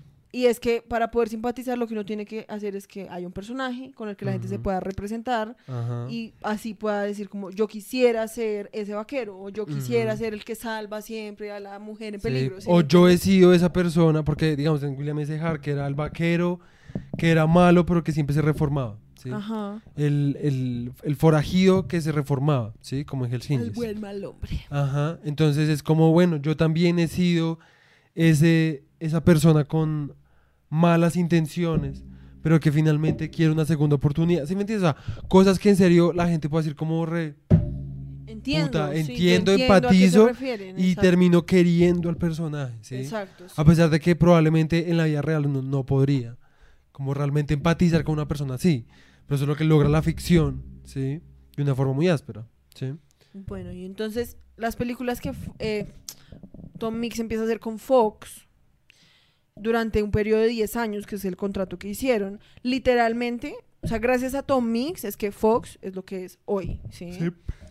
Eh, um, y literalmente Fox pues era reagradecido con Tom Mix, hasta el punto que pues le daba literalmente como el tratamiento de estrella como full, y era como él mantenía su propia unidad de producción para el solito. El man se volvió una diva. Sí, aun cuando en ningún momento dicen que el man era una diva diva, Sí, como pero una el diva man sí tenía como todo lo de una Sí. estrella, o sea, el man tenía su propio coso de producción, un bungalow privado. Pero yo estoy como- seguro que el man, seguro sí era una diva. O sea, en un momento hablan de que, me estoy adelantando, pero pues me da la verga. El man, hablan de que pues el man llegó un momento donde pues tenía que utilizar sí o sí dobles de acción, Sí, pero que básicamente les decían a los dobles y a todos los de la producción que pues eso era Cayetano, ¿sí? Como, pues como literalmente, ni siquiera como, ay, por favor, silencio, es como, juren que no van a decir nada Ajá. de esto. O, porque era mal visto que pues el man tuviera dobles de acción, porque pues el man era... o sea, gracias, o sea, exactamente, sus escenas de acción eran lo que lo hacían a él. Tom Exacto, Mix, ¿sí me exacto. entiendes? Entonces, para 1925, o sea, cinco años después de la firma del contrato con Fox, el man recibía 17 mil dólares a la semana. 25, el man empezó en el 17. No, con Fox en el 20. Ah, ok, entonces leí mal. Ah, no, sí, en el 17, ah, perdón. ¿sí ves? Ahí me hace... Perdón. Ahí gaslighteando, me dice como bien, mucho marico, estúpido, gono... Me tienes que lupear. Más que todo, bueno, entonces ya faltando dos años para que se acabara su contrato con Fox, Sí. el man le pagaban 17 mil dólares a la semana. 17 mil dólares a la semana. O sea, eso es mucha plata para el momento. O sea, para hoy, eso serían 266 mil dólares a la semana. Que es igual el resto ahorita. Que eso es lo que habíamos dicho, la última película de William S. Hart, la última película que el man hizo, que fue la que más presupuesto tenía, tenía un presupuesto de 300 mil dólares. Qué gonorrea. O sea, a este man le pagaban a la semana lo, Lo que, que- costó hacer esa película. Literal, qué gonorrea. Sí, entonces, Y estoy seguro que sus películas no. No, o sea, ni siquiera valían ese. sí, no. O sea, toda esa. toda Exacto, esa entonces Plata. ahí fue cuando el man Plata ya mal. no le interesaba tanto como dirigir, sino le intent- aún así, o sea, al man no le gustaba tanto dirigir, pero al man le gustaba estar metido como en el proceso de creación, o sea, al man tampoco era como que llegara y fuera re bueno, ¿qué hago? ¿Sí? Eh, porque al man sí, yo hasta donde tengo entendido, al man sí le gustaba como desarrollar la historia, como decir hacia dónde iban las historias y eso, ¿sí? Sí.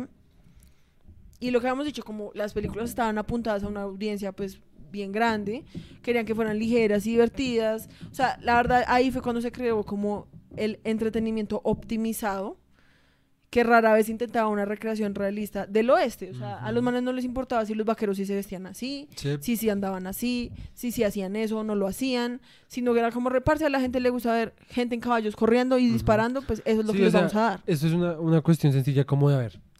¿Qué es lo que la gente piensa cuando piensa en el oeste? Sí, o sea, ya el oeste ya pasó. O sea, la conquista del oeste ya pasó. Eso ya no es. Eso es puramente una romantización de los elementos más importantes, ¿sí? De lo que le queda a la gente en el cerebro, ¿sí? De los signos y elementos que la gente va a reconocer cuando mira o cuando quiere ver un western, que es como pistolas, forajidos, trenes, robos, caballos, eh, Sombreros de vaquero. sombreros, sí, sí, o sea, los ele- eh, una rescatar a una damisela, ¿sí me Sí, entiendes? O sea, literal. peleas contra indios, si es el caso, y eso porque este man no este man no tuvo- tiene, no. Sí, entonces Pues de las que nos vimos. Sí. Entonces, pues, eh, estos manes ya supieron, pues, hacer, o sea, como lo que, o sea, pensar exactamente qué era lo que el, el público quería y por eso, pues, es muy áspero. Obviamente, uno puede decir como, no, pero, eh, qué sé yo, aplanaron el género, o- O lo volvieron como re barato. ¿sí me Exacto. entiendes? Pero pues. lo cual es muy eso- tonto decirlo. Sí, o sea, eso es lo que le gusta a la gente. Es como hoy en día, o sea. Es que uno no puede como pretender que esas cosas son como gratuitas, eso simplemente es como una evolución basada como en las circunstancias y en la economía, porque la economía en últimas es finalmente es lo que hace evolucionar las cosas a, la- a como llegan, o sea, que, no hay pues nada más, es como la plata es lo que hace que las cosas funcionen en el mundo. que, ¿sí me pues, entiendes? Y la como- gente tiene que comer. exacto, y pues como sabemos ahorita, pues, o sea, los, hay todavía westerns, o sea, literalmente Alec Baldwin le pasó lo que le acaba de pasar haciendo un western, ¿sí me entiendes? O sea, ¿por qué en 2021 todavía están haciendo westerns? ¿Sí me entiendes? O sea, eso no es gratuito, o sea, el punto es que eh, llega un punto donde yo siento que el mismo cine, pues obviamente cuando se Recicla, no, repite? cuando cuando se auto regula, eh, censura, no, produce. no.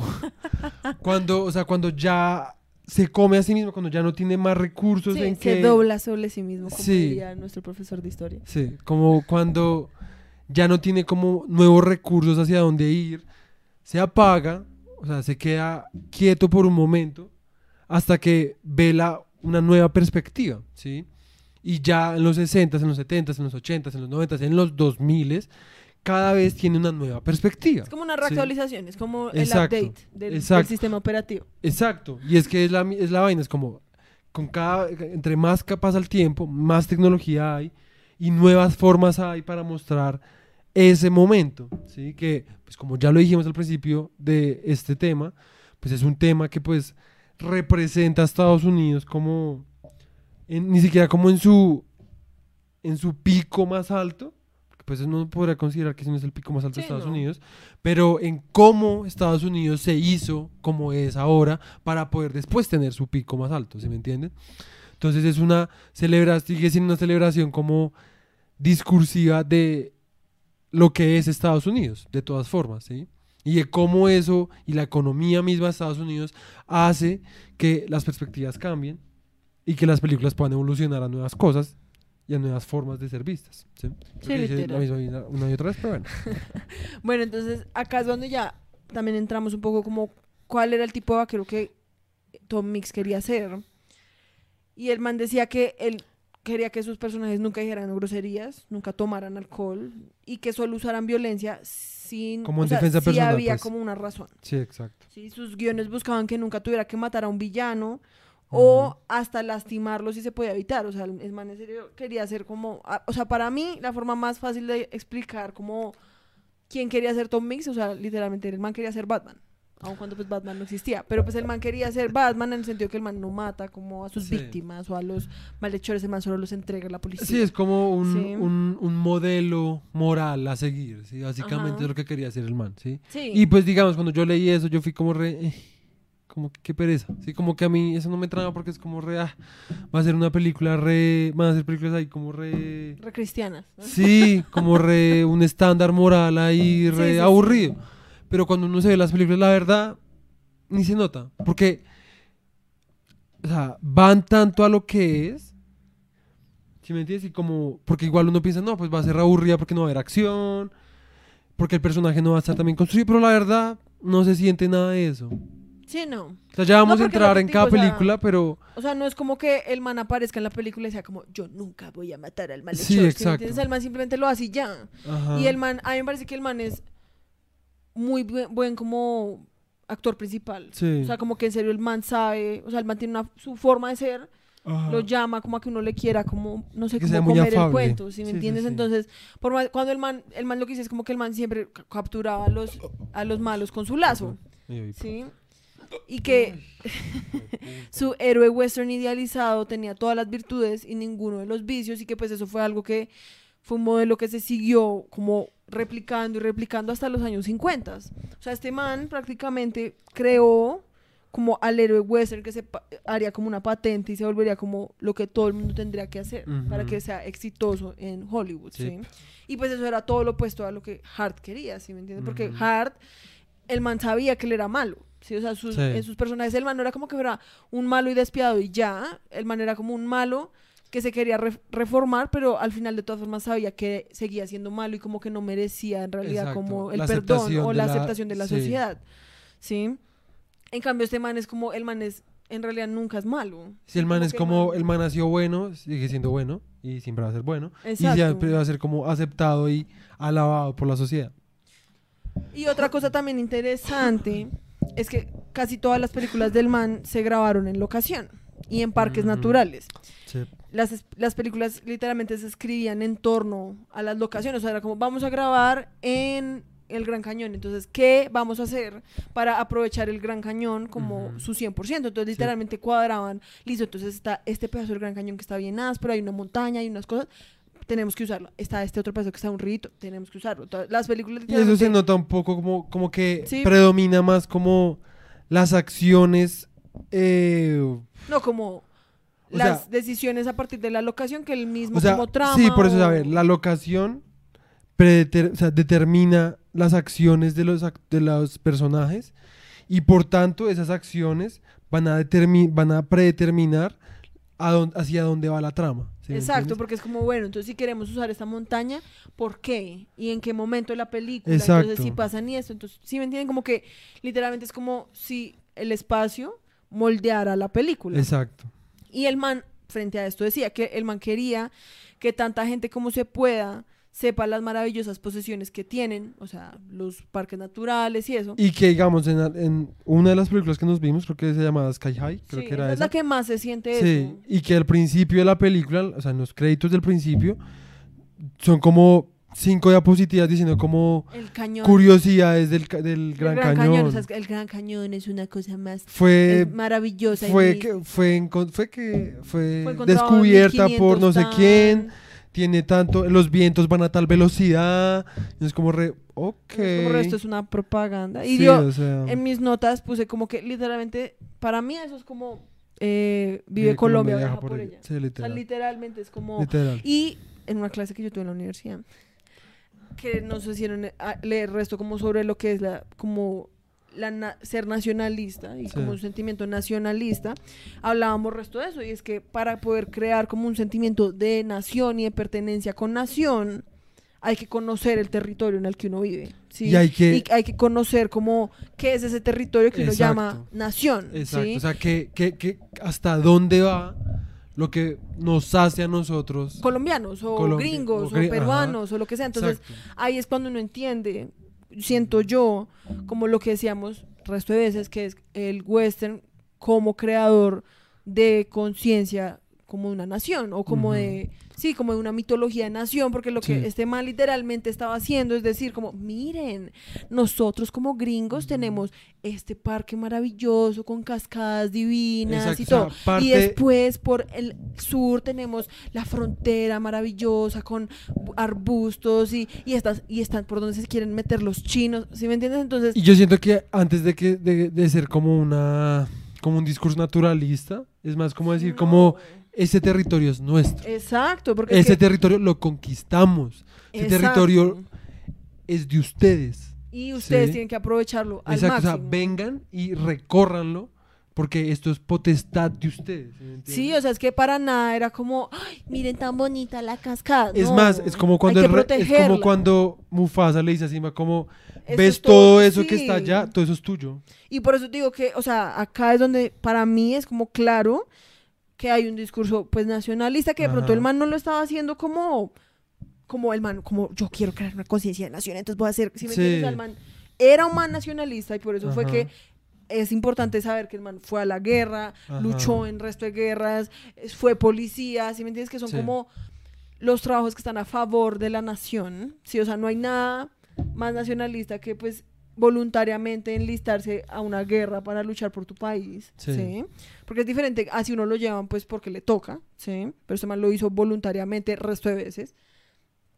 Entonces, el man era un man renacionalista. O sea, para mí, el man era el estereotipo de gringo de los años 20, Sí. sí, hasta 40, ujú.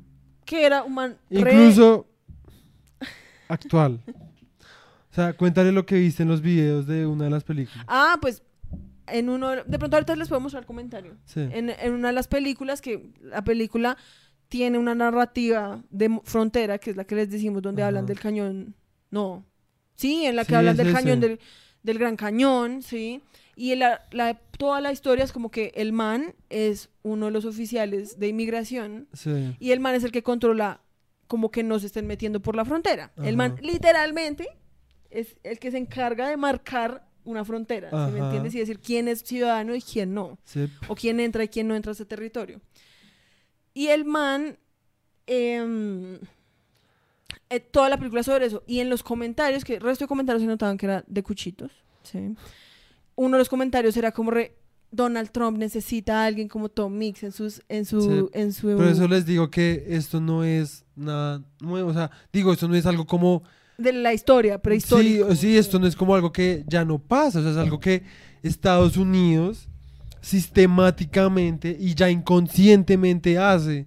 Sí, o sea, todas las. o sea, pues, de pronto, casi, yo creo que la mayoría de películas gringas, sí o sí, tienen como un mensaje como patriótico. O sea, uno puede ver Avengers Sí, y hacer un ensayo como Pues nacionalista. Sí, como, ajá, de cómo, imperialista. exacto, de cómo eso habla del imperialismo gringo. ¿sí me Sí, entiendes? literal. Y que pues a mí me parece que obviamente todo lo que es Marvel, todo eso, pues, o, o sea, Stan Lee. A ver, Stan Lee, ¿en qué, ¿en qué año nació? Stan Lee.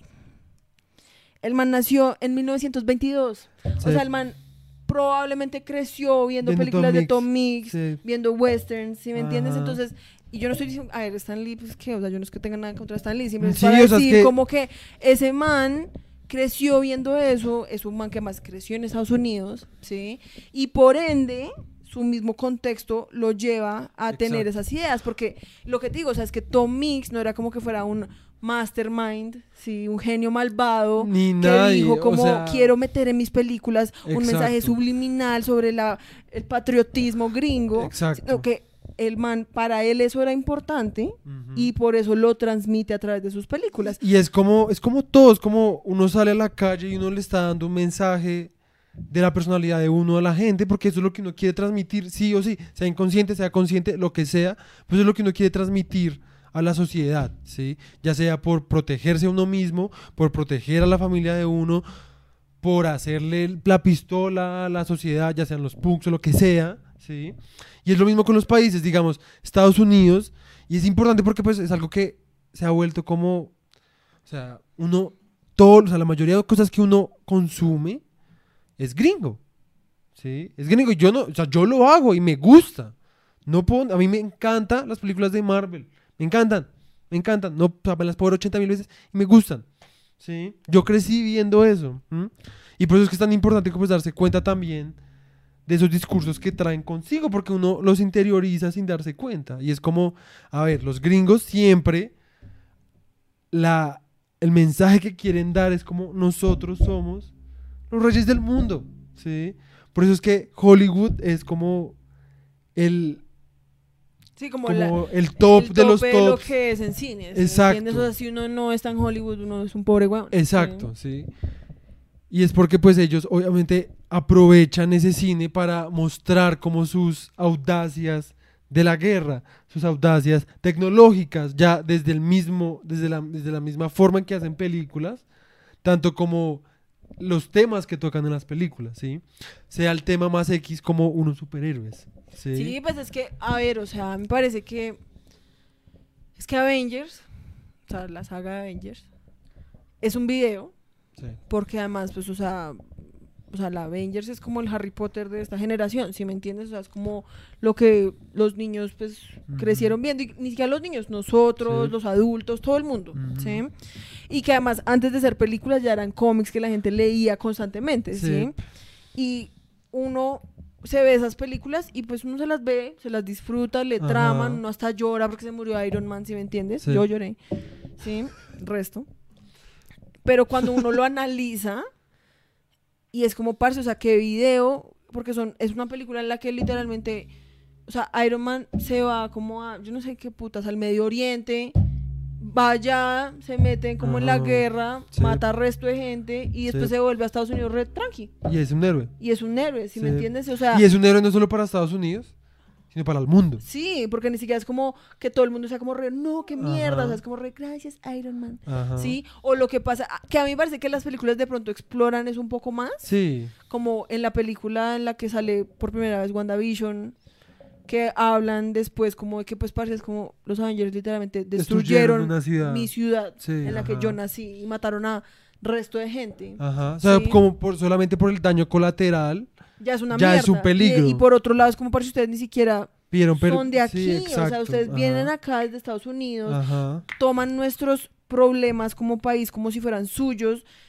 y que pues parce, o sea, literalmente lo que hace, porque es que si Estados Unidos no hiciera eso en la vida real, uno sería como, ay, bueno, es una ficción, pero es como Eso es los lo gringos literalmente es lo que hacen, o sea, O es eso fue Vietnam, eso fue. Corea del Norte, digo Corea del Eh, Sur, Afganistán, Afganistán, o sea, sí. Colombia, Colombia. o sea, todo, o sea, Ajá. esos manes les encanta meter sus manitos en todo lo que no es de ellos, ¿sí me entiendes? Y- Entonces, Bueno, y ya digamos, dejándolo, dejando de lado como la temática gringa, piénsenlo desde, desde Colombia. O sea, aquí cuál es el número uno como género que tiene frutos como comerciales y populares. ¿género en qué, a qué te refieres? ¿De Género películas o de de, música? de películas, de películas. Más, no sé, la acción. Eh, ¿Los No, narcos? El narco, ¿sí? La vida narco, ¿sí? Cómo el narco vino de ser pobre a ser rico, de cómo Pues es que, la justicia o sea, colombiana... yo no quiero sonar paida, o sea, esto es simplemente como, es una metáfora ahí, ¿sí? O sea, es como si en Estados Unidos el sueño gringo es como nacer pobre y volverse el dueño de una empresa, ¿sí? Sí. El sueño colombiano sería como ser Sí. pobre y volverse Y narcotraficante. pues no es como que no es como que todo el mundo quiera eso, yo no quiero eso, sí, Y pues pero muchos gringos no quieren eso, pero me refiero como que si uno pero hay muchos jóvenes como- que quiere que, que pues que les tra- o sea, digamos, o sea, yo no quiero eso ahorita, pero digamos, yo cuando pequeño me vi el cartel de los sapos y después me empecé a leer el libro porque me tramó resto y leerse el libro era mucho más chimba que la serie Y la, la, el libro cuenta como el man, que era el personaje principal del cartel de los sapos, que en el cartel de los sapos le decían como, Yo no me acuerdo. ya no me acuerdo cómo le decían, pero en el libro le decían como fresa, algo sí, así. Sí, sí, sí, sí. Una mierda así. El caso es que el man, en serio, cuenta como que pues el man pues empezó siendo un niño pequeño, al que pues llega, o sea, re pobre, y que pues los manes que eran narcos, pues le empezaban a pagar como por... Y como el man de la nada, por así decirlo, pues, Exacto. consigue todo lo que siempre ha querido en su Exacto, vida. exacto, sí. Pero pues también está como, o sea, entonces uno de niño, uno que toma, uno dice como, uff, no, yo quiero eso porque pues yo no tengo nada, sí. Pero que busca también esa, esa clase de cosas, sobre todo la, la, la serie, siento yo, es como mostrar el, la El fuerza. como- No, la fuer como la fuerza pública, como al final termina triunfando, ¿sí me entiendes? A pesar de que también es como la que termina siendo como afectada, ¿sí? Como infectada, ¿sí? Pero es al final la fuerza pública la que logra como, ¿sí? Y la fuerza pública no solo colombiana, sino tan, tan, Gringa, tan, tan literalmente. gringa, Sí, ¿sí me entienden? Porque pues ¿dónde termina Esos manes en Estados Unidos. David y el otro man en Estados Unidos extraditados, ¿sí me entiendes? O sea, ahorita nomás este, ¿cómo se llama el que acabaron de, de atrapar? No El, bueno, en fin, el que acabaron de coger del clan del Golfo, ya lo quieren mandar a Estados Unidos, ¿sí me entiendes? Es como re, parce, o sea, como no estás haciendo un culo con eso, un culo. O sea, Sí, pues lo que pasa fin. con eso es como mm, a lo que vamos, yo siento y que yo siento que lo que hemos intentado hablar no solo como desde que hemos, hemos empezado a habla- a hablar del western, sino Sí. cuando estuvimos hablando de Brad Pitt, sí, sí, sí. es que a ver, las películas, o sea, no hay nada de malo como con disfrutar una película por una película, así como Ajá. verse Avengers y pues ser como, ay, jajaja, re áspero y pasarla Ajá. bien una tarde, porque pues, parce, o sea, la vida también hay que tomarla con calma. ¿sí? Sí, Y noso- nosotros no es como que estemos aquí como, tienen que verse Avengers y tienen que pensar en todas las atrocidades gringas sí, que los gringos han hecho, ¿ok? Ajá. Y en la intervención gringa, que es una mierda, ¿no? Porque pues es como re, parce, en un tema es entretenimiento, Ajá. ¿sí? Pero lo que uno siempre tiene que ser es ser crítico y ser consciente y Ajá. como eh, cuestionarse las cosas. Sí. Que eso es algo, mi mamá, que siempre sale con el comentario de que, a ver, nunca se me va a olvidar el día que nos vimos El Rey León en CGI, tanto yo como mis hermanos salimos como re- esa película es la peor película que ha existido en la historia de, la vida. Se cagaron el Rey León, es una puta mierda, ¿sí? O sea, nosotros ya hicimos un podcast hablando de eso, ¿sí? ¿Sí? Sí, pero cuando antes de, o sea, cuando no teníamos video. Y mi mamá lo único que eh, decía era como, "Ay, pero ustedes sí se quejan mucho." Ya, o sea, dejen de estar quejándose por todo, es una película y ya. Y es como reparse, pero pues, o sea, ni siquiera es porque no esté pagando, es como pues porque parce, pues, si me vi una película y me parece que es mala, Pues quiero hablar de ello. y pues, ya. qué putas, o sea, tampoco tengo que decir como, no, es que como es una película hay que respetarla y no se puede decir nada malo de ellos, ¿sí me entiendes? Y O sea, pues es que re- si han visto lo que nosotros hemos hablado, nosotros siempre decimos como re, eh, igual uno se da cuenta que hacer una puta película es re difícil. es re jodo. O sea, digamos, yo me imagino que hacer esa al Rey León, pues igual pues, debe tener su puto mérito. Sin embargo, yo no me la he visto, yo no sé.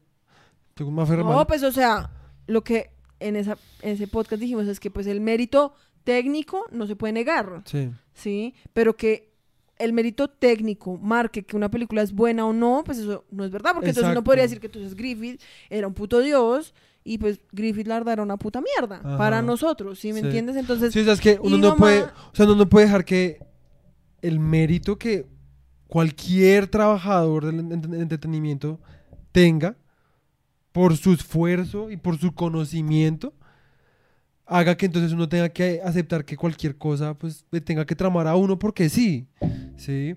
O sea, también las cosas como que evolucionan. Un mosquito what the fuck? eh, las cosas evolucionan y mejoran desde que uno sea consciente de, de qué cosa es, ¿sí?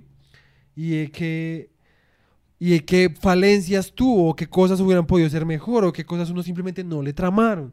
Sí, exacto. Sí. pues que además, a ver, si uno no se pudiera quejar de nada sobre lo que uno no sabe hacer, pues uno no se pudiera quejar de nada. ¿Sí, Sí, me entiendes? Porque entonces yo no me puedo quejar de que esta, esta casa, digamos, no sé, tiene una gotera Porque Ajá. entonces, como re, parce, ¿tú sabes hacer casas? No, entonces no jodas. Es como re, pues, Sí. pues, qué putas. O sea, yo no sé hacer casas. Si hiciera una casa, probablemente me quedaría con resto de goteras.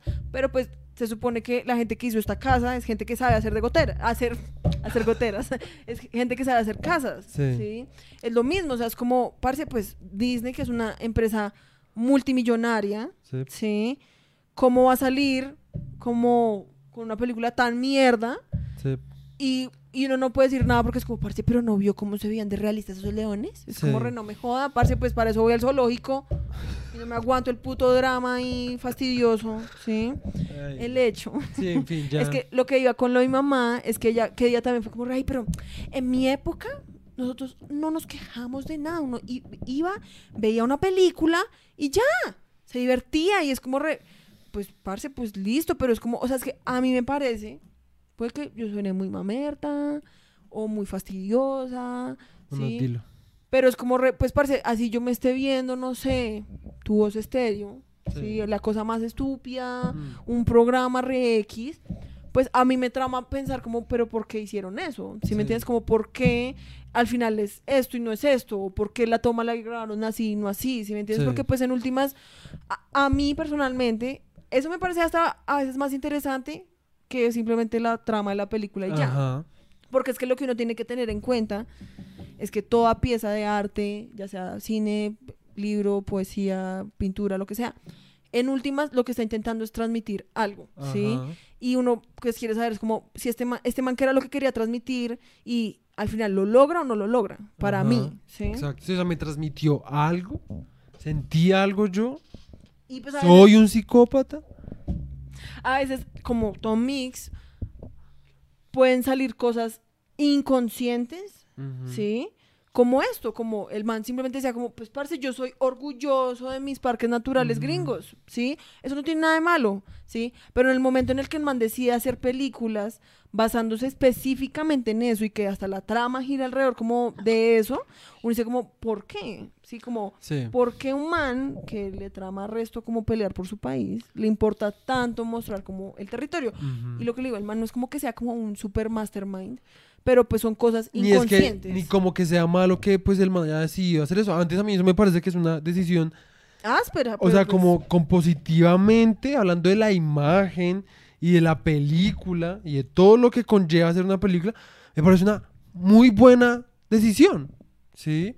Como y muy buena experimentación, decir como reo, primero escojamos una locación porque me encanta lo natural y los western un- o sea, uno de los factores más importantes del western es la naturaleza y el paisaje, pues, puta, hagamos que la naturaleza defina cómo y hacia dónde va la trama. Es una vaina, es un ejercicio bastante chimba, se me hace chimba. Sin embargo, uno tampoco puede pasar de lado que pues es- hay otro tipo de valores ahí mismo, ¿sí? Ajá, exacto. Y que además, digamos, hablando también como de que el man quería como apelar como a un público muy grande, pues imagínate también, o sea, cuánta gente, o sea, nunca soñaría como con visitar el Gran Cañón, Sí. ¿sí me entiendes? Entonces, ver esa película para esa gente debía ser como, ¡Ah! ¡qué gonorrea! Para mí lo fue. Eso está como en nuestro país, o sea, como, Sí. ¿sí me entiendes? Eso es como cuando uno se ve, no sé, una película colombiana. La del abrazo a la serpiente. Sí, y uno dice como, ¡Ah!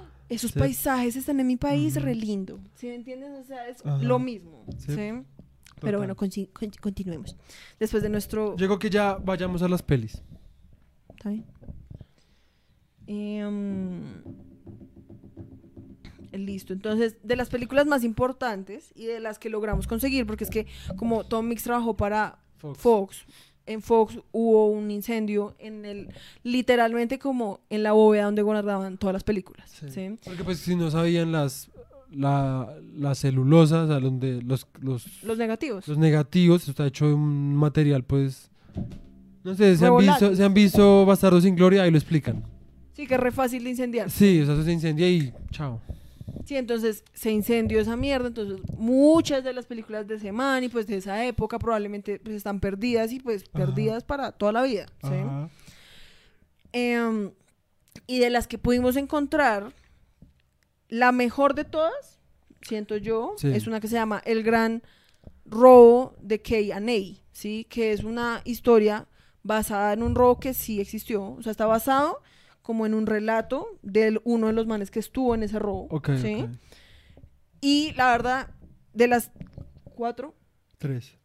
tres películas que vamos a hablar hoy, es la mejor. Sí, ¿sí? es la mejor. Es la mejor buena. de todas. Y si quieres, tú introduce la mientras Pues nada, es una película que trata de una compañía de trenes que ha sufrido muchos robos y em, y pues quiere- quieren hacer algo para que esto deje de pasar porque pues les trae demasiada como mala reputación, ¿sí? Hay un man, que es Tom Mix, que pues el man se dedica básicamente como a... Como a investigar eso. sí, y de que la- ajá. o sea, el man está contratado por el dueño de la, Sí, de la cosa de trenes para que el man logre evitar que le sigan robando los trenes. Exacto. Sí, entonces el man está investigando eso. y pues al final se dan cuenta que es como un trabajo... Interior, desde el Desde- interior. Sí, o sea, como que hay alguien como metido dentro de la compañía de alto rango que pues estaba facilitando los robos, ¿sí? Y pues O sea, es que básicamente es eso, o siquiera sea, era, era alguien dentro de la compañía, era literalmente como la mano derecha del dueño de la Exacto, compañía. exacto. ¿sí? entonces básicamente esa es la trama, es una trama, pues si uno lo piensa en términos lógicos, pues bastante sencilla, ¿sí? Es como hay una compañía de trenes, Mm, tienen, están teniendo eh, mala reputación y eso daña su negocio, entonces contratan a alguien para que investigue eso y termina siendo al- eh, en la mano derecha del dueño el que está detrás de los robos, Ajá. ¿sí?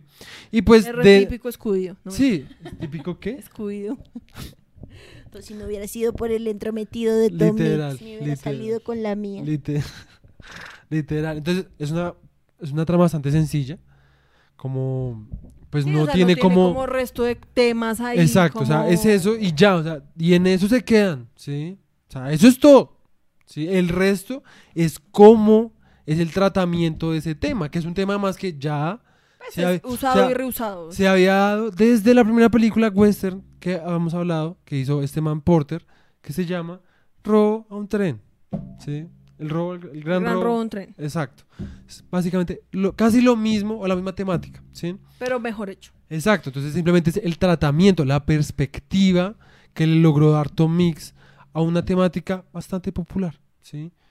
Entonces, Entonces, mostremos los, los mejores. entonces clips. lo más chimba de esta película es que las tomas ya tienen como Un tratamiento como. A mí me parece como re moderno. re moderno, o sea, re áspero, o sea, es una, la verdad me parece como una muy buena película, o sea, sobre, sobre todo basado en, en como, en la dinámica de las tomas, es muy buena, muy, muy buena, o sea, Sí. lo deja uno como entretenido, como, bueno, ¿qué está pasando? O sea, ¿A dónde nosotros esta película la encontramos sin sonido alguno.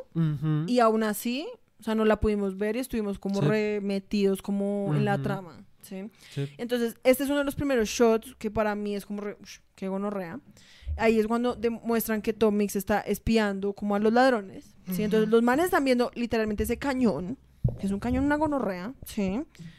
Y muestran esta cuerda, y nos como, ok, ¿qué es esa cuerda?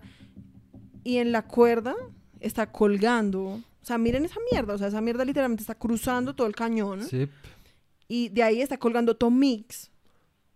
Literalmente en medio del aire. Ahí lo alcanzan a ver. O sea, esto es Tom Mix. Colgando literalmente en medio del ¿Está en puto cañón. calidad? No sé. Sí. Sí.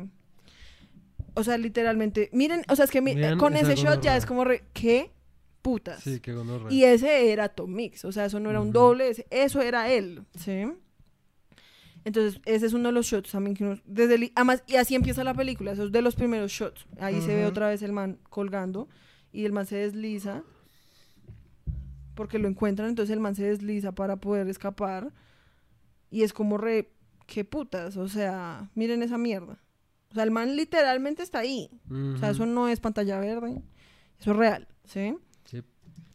Siguiente shot que habíamos dicho que también era muy áspero es el shot del tren, que ese sí está un poquito más difícil de encontrar aquí.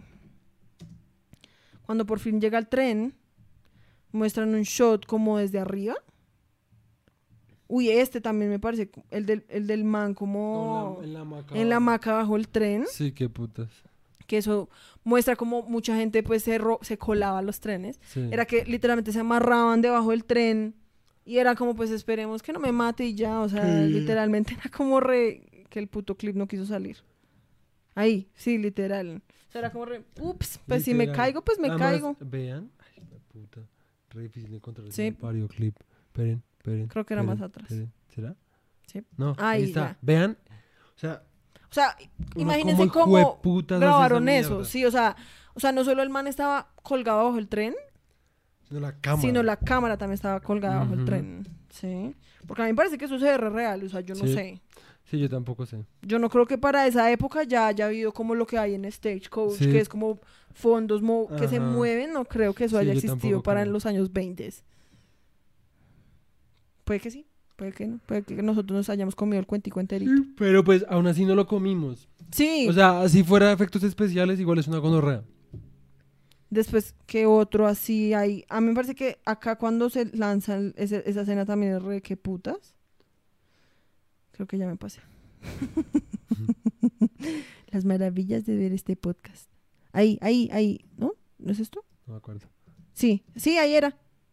Ahí, entonces, el man se mete como a una casa, ¿sí? Eh, ay, de puta, vida. doméstica de mierda. ¿Saben que No les vamos a hacer propaganda gratis. Lo siento, páguennos. Literal. Páguennos gonorreas. Mal Este es un momento para corte de comerciales. Literal. Listo ya. Entonces, em, el man está metido en una casa, está metido con su caballo. Y cuando son como, listo, vamos a escapar. Lo que los manes dicen como, listo, ya sé cómo escapar. Y los manes se lanzan con caballo y todo a un puto río. un- yo no sé qué es esa mierda. Una piscina. Sí, una piscina ahí como que hay en la casa. Y es como re, o sea, los manes literalmente se lanzaron con todo y caballo. O sea, miren, el caballo está ahí nadando. O sea, es como re, Sí. qué putas. O sea, más, la verdad re innecesario. Se nota Sí. que la verdad lo hicieron resto como por lucirse. Sí, Sí, fue como, como re, re- ¿saben qué podemos hacer? Parce, Lanzarnos por una ventana Sí, con un caballo. literalmente estaba como Tomix ahí, el man iba a bajar por las escaleras con el caballo. Y fue Fue como, como, re, re...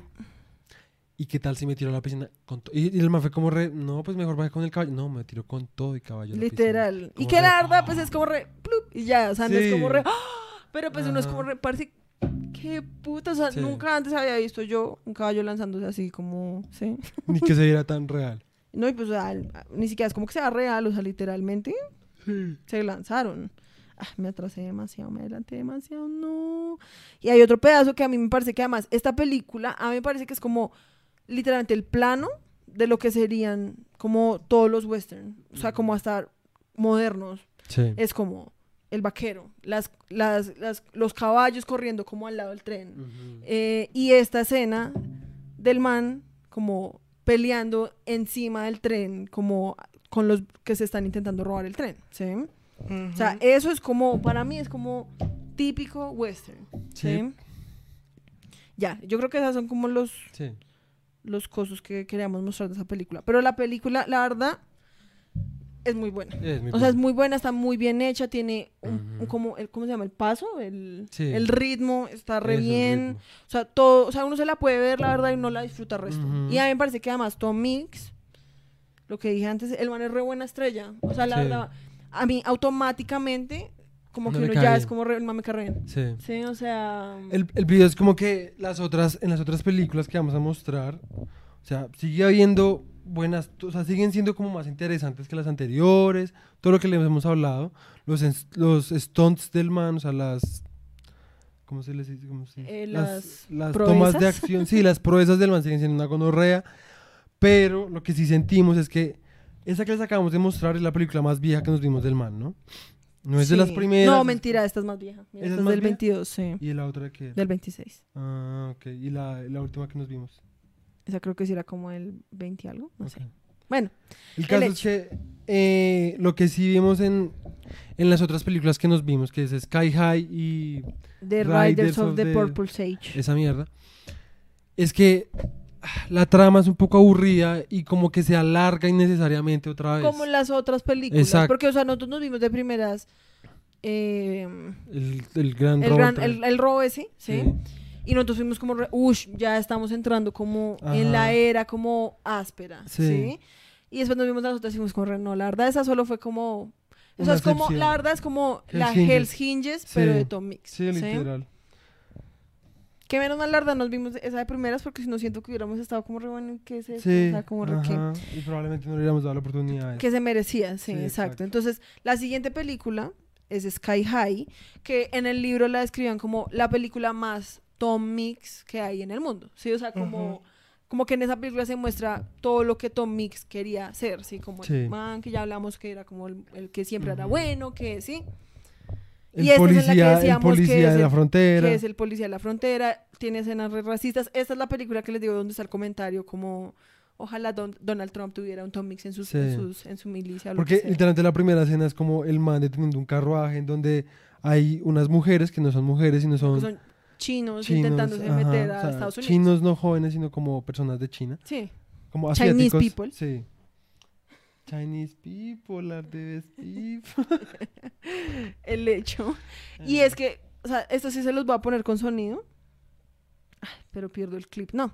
El hecho es que apenas, siempre que salen los chinos, porque hay como un pianito y el pianito de esta, o sea, la versión que se encuentra en YouTube es como el- la música original, solo que pues hecha después por otra persona. Ajá. Y literalmente siempre que salen los chinos cambian la música como re tan tan tan tan tan. Sí, como por- no sé cómo se hace la música Sí, china, pero- pero... es como siempre la cambian. literal. Algo así. Entonces, bueno, la escena más áspera de esta película, que hasta el momento yo no sé si fue real, si fue truco, Sí, literal. si yo no sé qué putas, Pero porque la verdad me real. parece demasiado irresponsable si lo hubieran hecho Sí. como real, pero pues Pero- es probable. Sí. Es esta escena en la que Tom Mix está intentando como salvar, ay no, yo no, no puedo agrandar pantalla, porque se daña, como que no lo reconoce bien el, el- el- no sé, el, el coso que está grabando. El man está intentando como salvar, sí, o sea, como Sí. salvar a la doncella, terminar como con su caso de los que están intentando meter a los ilegales al país. Sí. Y entonces suben un avión, además de que, o sea, la película, lo que dicen es que esta es la primera película que graba imágenes del Gran Cañón Ah, desde un avión. Ok, ¿sí? ok. O sea, eso ya de por sí es como, re- qué Una gonorrea. ¿sí? Y entonces el man está montado en el avión y es como, re, no, ¿sabes qué? Me tengo que bajar. Tírame un, tírame un río. No, y el man es como re, no quiero esperar, me voy a bajar desde el avión en una cuerda. Y es como re, y a mí la verdad me parece que eso se ve demasiado real. Sí, pues ah, vean eso. Ahí, o sea, real. eso, o sea, eso cómo lo van a fakear. Sí, yo no o sea, sé. eso es imposible. Sí, no sé. Y, o sea, en serio, si eso, o sea, si eso lo hicieron así, yo no sé, mis amores, pero eso me parece demasiado irresponsable. Sí, pues al man literalmente se hubiera podido como, ay, me, se, me Me sudaron sa- las manos, sí, me se caí, o sea, me- ups, se bye. zafó la cuerda, Se chao. acaba de morir Tommy. O pues puede que eso lo haya hecho un stunt, Sí. un doble, porque pues, me la verdad me parece que, uff, no sé, hubiera sido muy irresponsable Sí. como haberlo hecho así, pero pues, Sí, pues o sea, a mí me parece que la escena real, lo que no puedo decir es como si sí fue Tom Mix o no fue Tom Mix. Sí. Aunque pues aquí, ush, no sé, es que a mí me parece todo, o sea, en ese momento yo la verdad no sé qué pensar de esta escena. Literal. Porque creo que sí hay un momento en el que se le dé la cara al man. Ush, yo no sé. O sea, es que tan solo mira ese momento en el que el man se suelta. Uy, no, qué video, en serio. Ahí literalmente como el man, uy, se me- me- se me- no, yo me suelto, o sea, yo me, yo me hubiera caído. Uy, no, qué mal. Ya viaje. me están sudando las manos. O sea, es que miren eso. Miren esa mierda. El man literalmente está demasiado alto. Sí, Ahí. Mentira, nu- nunca se le ve la cara al man. Puede que sí. Porque si hubiera sido el man, yo que Hubiera sido. la Sí, la no. cara. Ahí. Ahí. Ahí. Uy, no sé. A mí me parece que Sí. en ese momento yo la verdad no sé Sí, no si sé. sí fue Tom Juzguen Mix. por ustedes. Aquí pero- el público decidirá. El caso es que esa, digamos, esa película, pues, entonces es la vaina con los, los, eh, Los inmigrantes, los que están intentando Pero- meter a los inmigrantes. pero es que ni ilegales. siquiera eran como meter gente ilegal, sino que eran ilegales porque querían como, como que dices, smuggle, O sea, estaban intentando con- meter contrabando, contrabando como de de joyas. telas y joyas eh, chinas, ¿sí? Y el man se infiltra en eso, porque al man le encanta infiltrarse. Sí, el man, todos los personajes siempre se le infiltraban. Sí, y... mm, ¿Y qué? Y le- se infiltra para pues acabar con eso y pues además salva a una vieja, entonces le meten ahí un poco de cosas que pues la verdad llega un momento donde es como bueno, puedes llegar a la última parte que pues es la más, Sí, la más es como, chimba. bueno, sí, ya, ya sabemos a dónde termina eso. Sí, es como ya. Porque lo que pasa es que, lo que sí es que hay un punto en el que uno ya se pilla el resto como la fórmula. Sí, Y entonces como que ya después de tres películas uno es como re, pues ya para que vemos el final, si ya uno sabe que el man al final pues va a sobrevivir, se va a quedar con la mujer, sí. va a lograr matar o salvar, sí, o sea, como eh, mandar a los malos a la cárcel Sí. y ya. O sea, nunca hay O sea, como el la twist. verdad, de todas estas, de todas estas personas que hemos hablado, la verdad, si tienen interés y pues no es tan como que se quieren ver todas, porque más es re difícil encontrarlas todas, véanse, digamos, de ese Heart, véanse Hell's Hinges, y este man, véanse Eh, el gran robo. el gra- The Great, Cook- The Great K.A.. K&A Robbery. Sí, K&A Robbery, eso. De resto, la verdad, por ahora, no. yo siento que al final nos toca ir manteniendo como una lista. Sí. Y al final de que terminemos como el western, deberíamos hacer como The Ultimate, sí, Sí. como la lista Sí, o sea, de por las ahora es mejores como películas para nosotros. el gran robo al tren de Porter, que a mí sí me sigue pareciendo muy buena, demasiado buena calidad. O sea, a pesar de no, todo. pues además es ah, lo que yo digo, o sea, yo nunca, ma- nunca voy a cambiar, es, es demasiado charming, o sea, es como Sí. demasiado como re... ah, qué áspero, ¿sí me Sí. entiendes? O sea, es como que uno siente como una conexión rehumana, como de, Ajá. parce, eran como personas que fueron como re, grabemos algo y que vamos a grabar pues un robo y es como se siente como re, no sé, como re Sí. áspera. A mí como que esa película es como re... ah. Sí, esa película es buenísima. Eh, de G.M. Anderson, siento que no Ninguna. hay No, ninguna que nos ninguna, haya tramado ninguna, mucho. De Griffith, Griffith ninguna. ni hablar. Por de- eso, Hell's Hinges y, y, el gran robo de K&A, Sí, de. K.I.A. De resto, la verdad, Me- por ahora, pues como no hemos llegado a Tom Ford, a John Ford ni nada de eso, por ahora, sí. la lista llega hasta ahí. Pero Sí, yo porque- creo que sí deberíamos ir manteniendo como... Sí, porque es que, a ver, el video es que decimos que se vean estas porque es que, a ver, todos estos manes, como estaban empezando apenas en esos, en esos géneros, en esa clase, de- en el cine, pues repetían mucho la misma fórmula, ¿sí? Entonces, pues verse una película ya llega a un punto donde ya era lo mismo una y otra y otra y otra vez, ¿sí? Entonces, pues tampoco vale la pena como que uno se vea como todas, porque pues es la misma cosa una y otra vez, o sea, por ahí tendrán como una, una variación, una que otra variación y pues tampoco es como que sea tan notable, ¿sí? Entonces, pues, en general, por ahora, gran robo al tren de Porter, Hell's Hinges de, de Hart Y el gran robo y el de gran robo, el tren de, de Kaya. Tom Mix. Sí. Entonces, eh, ya para terminar, estos son como los últimos años del man. El man pues hizo más películas, aún así sé que cuando ya el man alcanzó a hacer películas con sonido, pero lo que dicen es que la verdad como que el man al sonido la verdad no le ayudó, o sea, como que antes le bajó la calidad un poco a las películas porque el man no era tan buen actor como con diálogo, sí, como que el man no era tan bueno hablando, Sí. como que lo que dicen es que muchas de las películas a veces ni siquiera se le entiende al man lo que dice. Ok, ok. Porque el man, yo creo que ya, pues es que imagínate, imagínate tú toda tu vida aprender a hacer películas mudas Sí.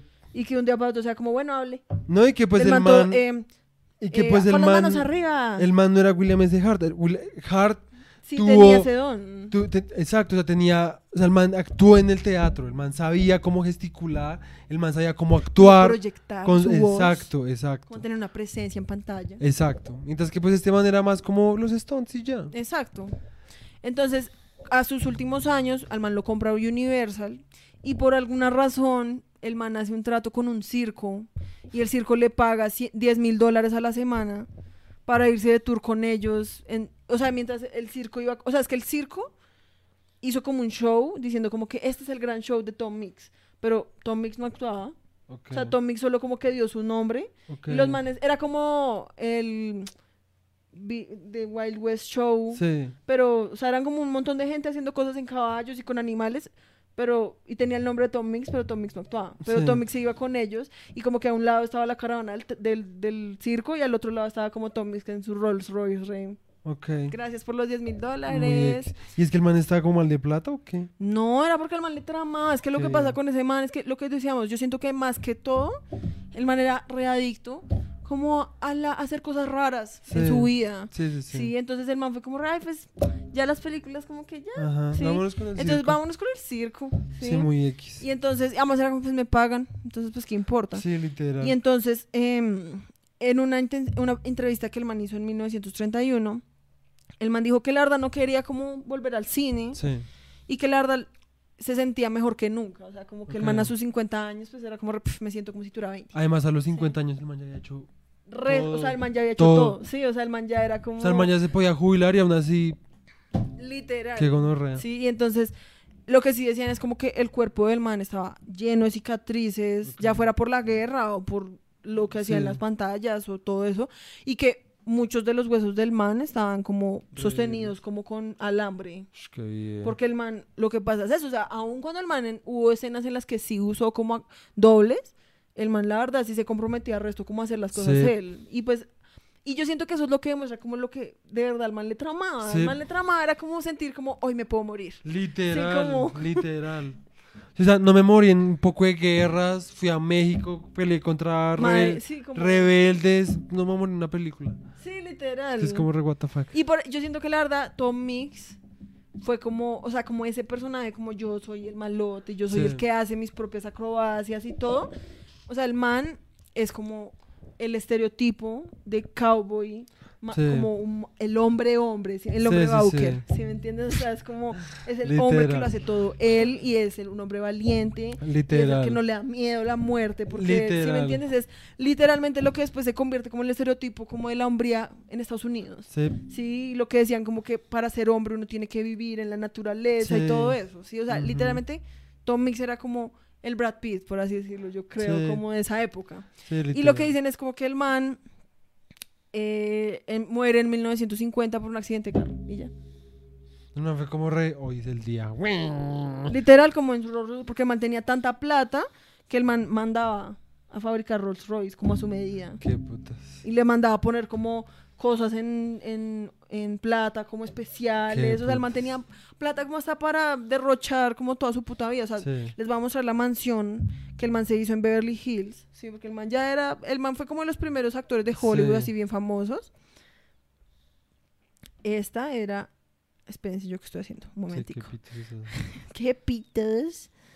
Em, esta era la mansión de Tom Mix en Beverly Hills. O sea, esa mierda es como Es una villa Sí, literal. española, como literal, regonorrea. Literal. O sea, déjenme decirles. O sea, Sí, el man en gonorrea. serio. Por O eso es que. Pablo Escobar le quedó en pañales. O sea, el man en serio, pues se fumó a Hart en términos de Sí, fama y de sí, sí, sí. influencia. Porque, pues, Hart en últimas, aún cuando se compró un ranchito y todo, pues que debía ser bien grande. Es que este man sí se notaba que le lo que te decía, el man era rediva. Y el man Sí. le tramaba resto como la opulencia. Ajá. Yo siento que además Hart era más tranqui, más como re. Porque el man era re. O sea, cowboy. man ni siquiera le importaba tanto como que le pagaran resto de Pues plata. el man al final no quería... renunció por eso, fue como re male verga, yo quiero hacer lo que yo quiero hacer y si me quieren pagar, pues jódanse. Sí, es como re.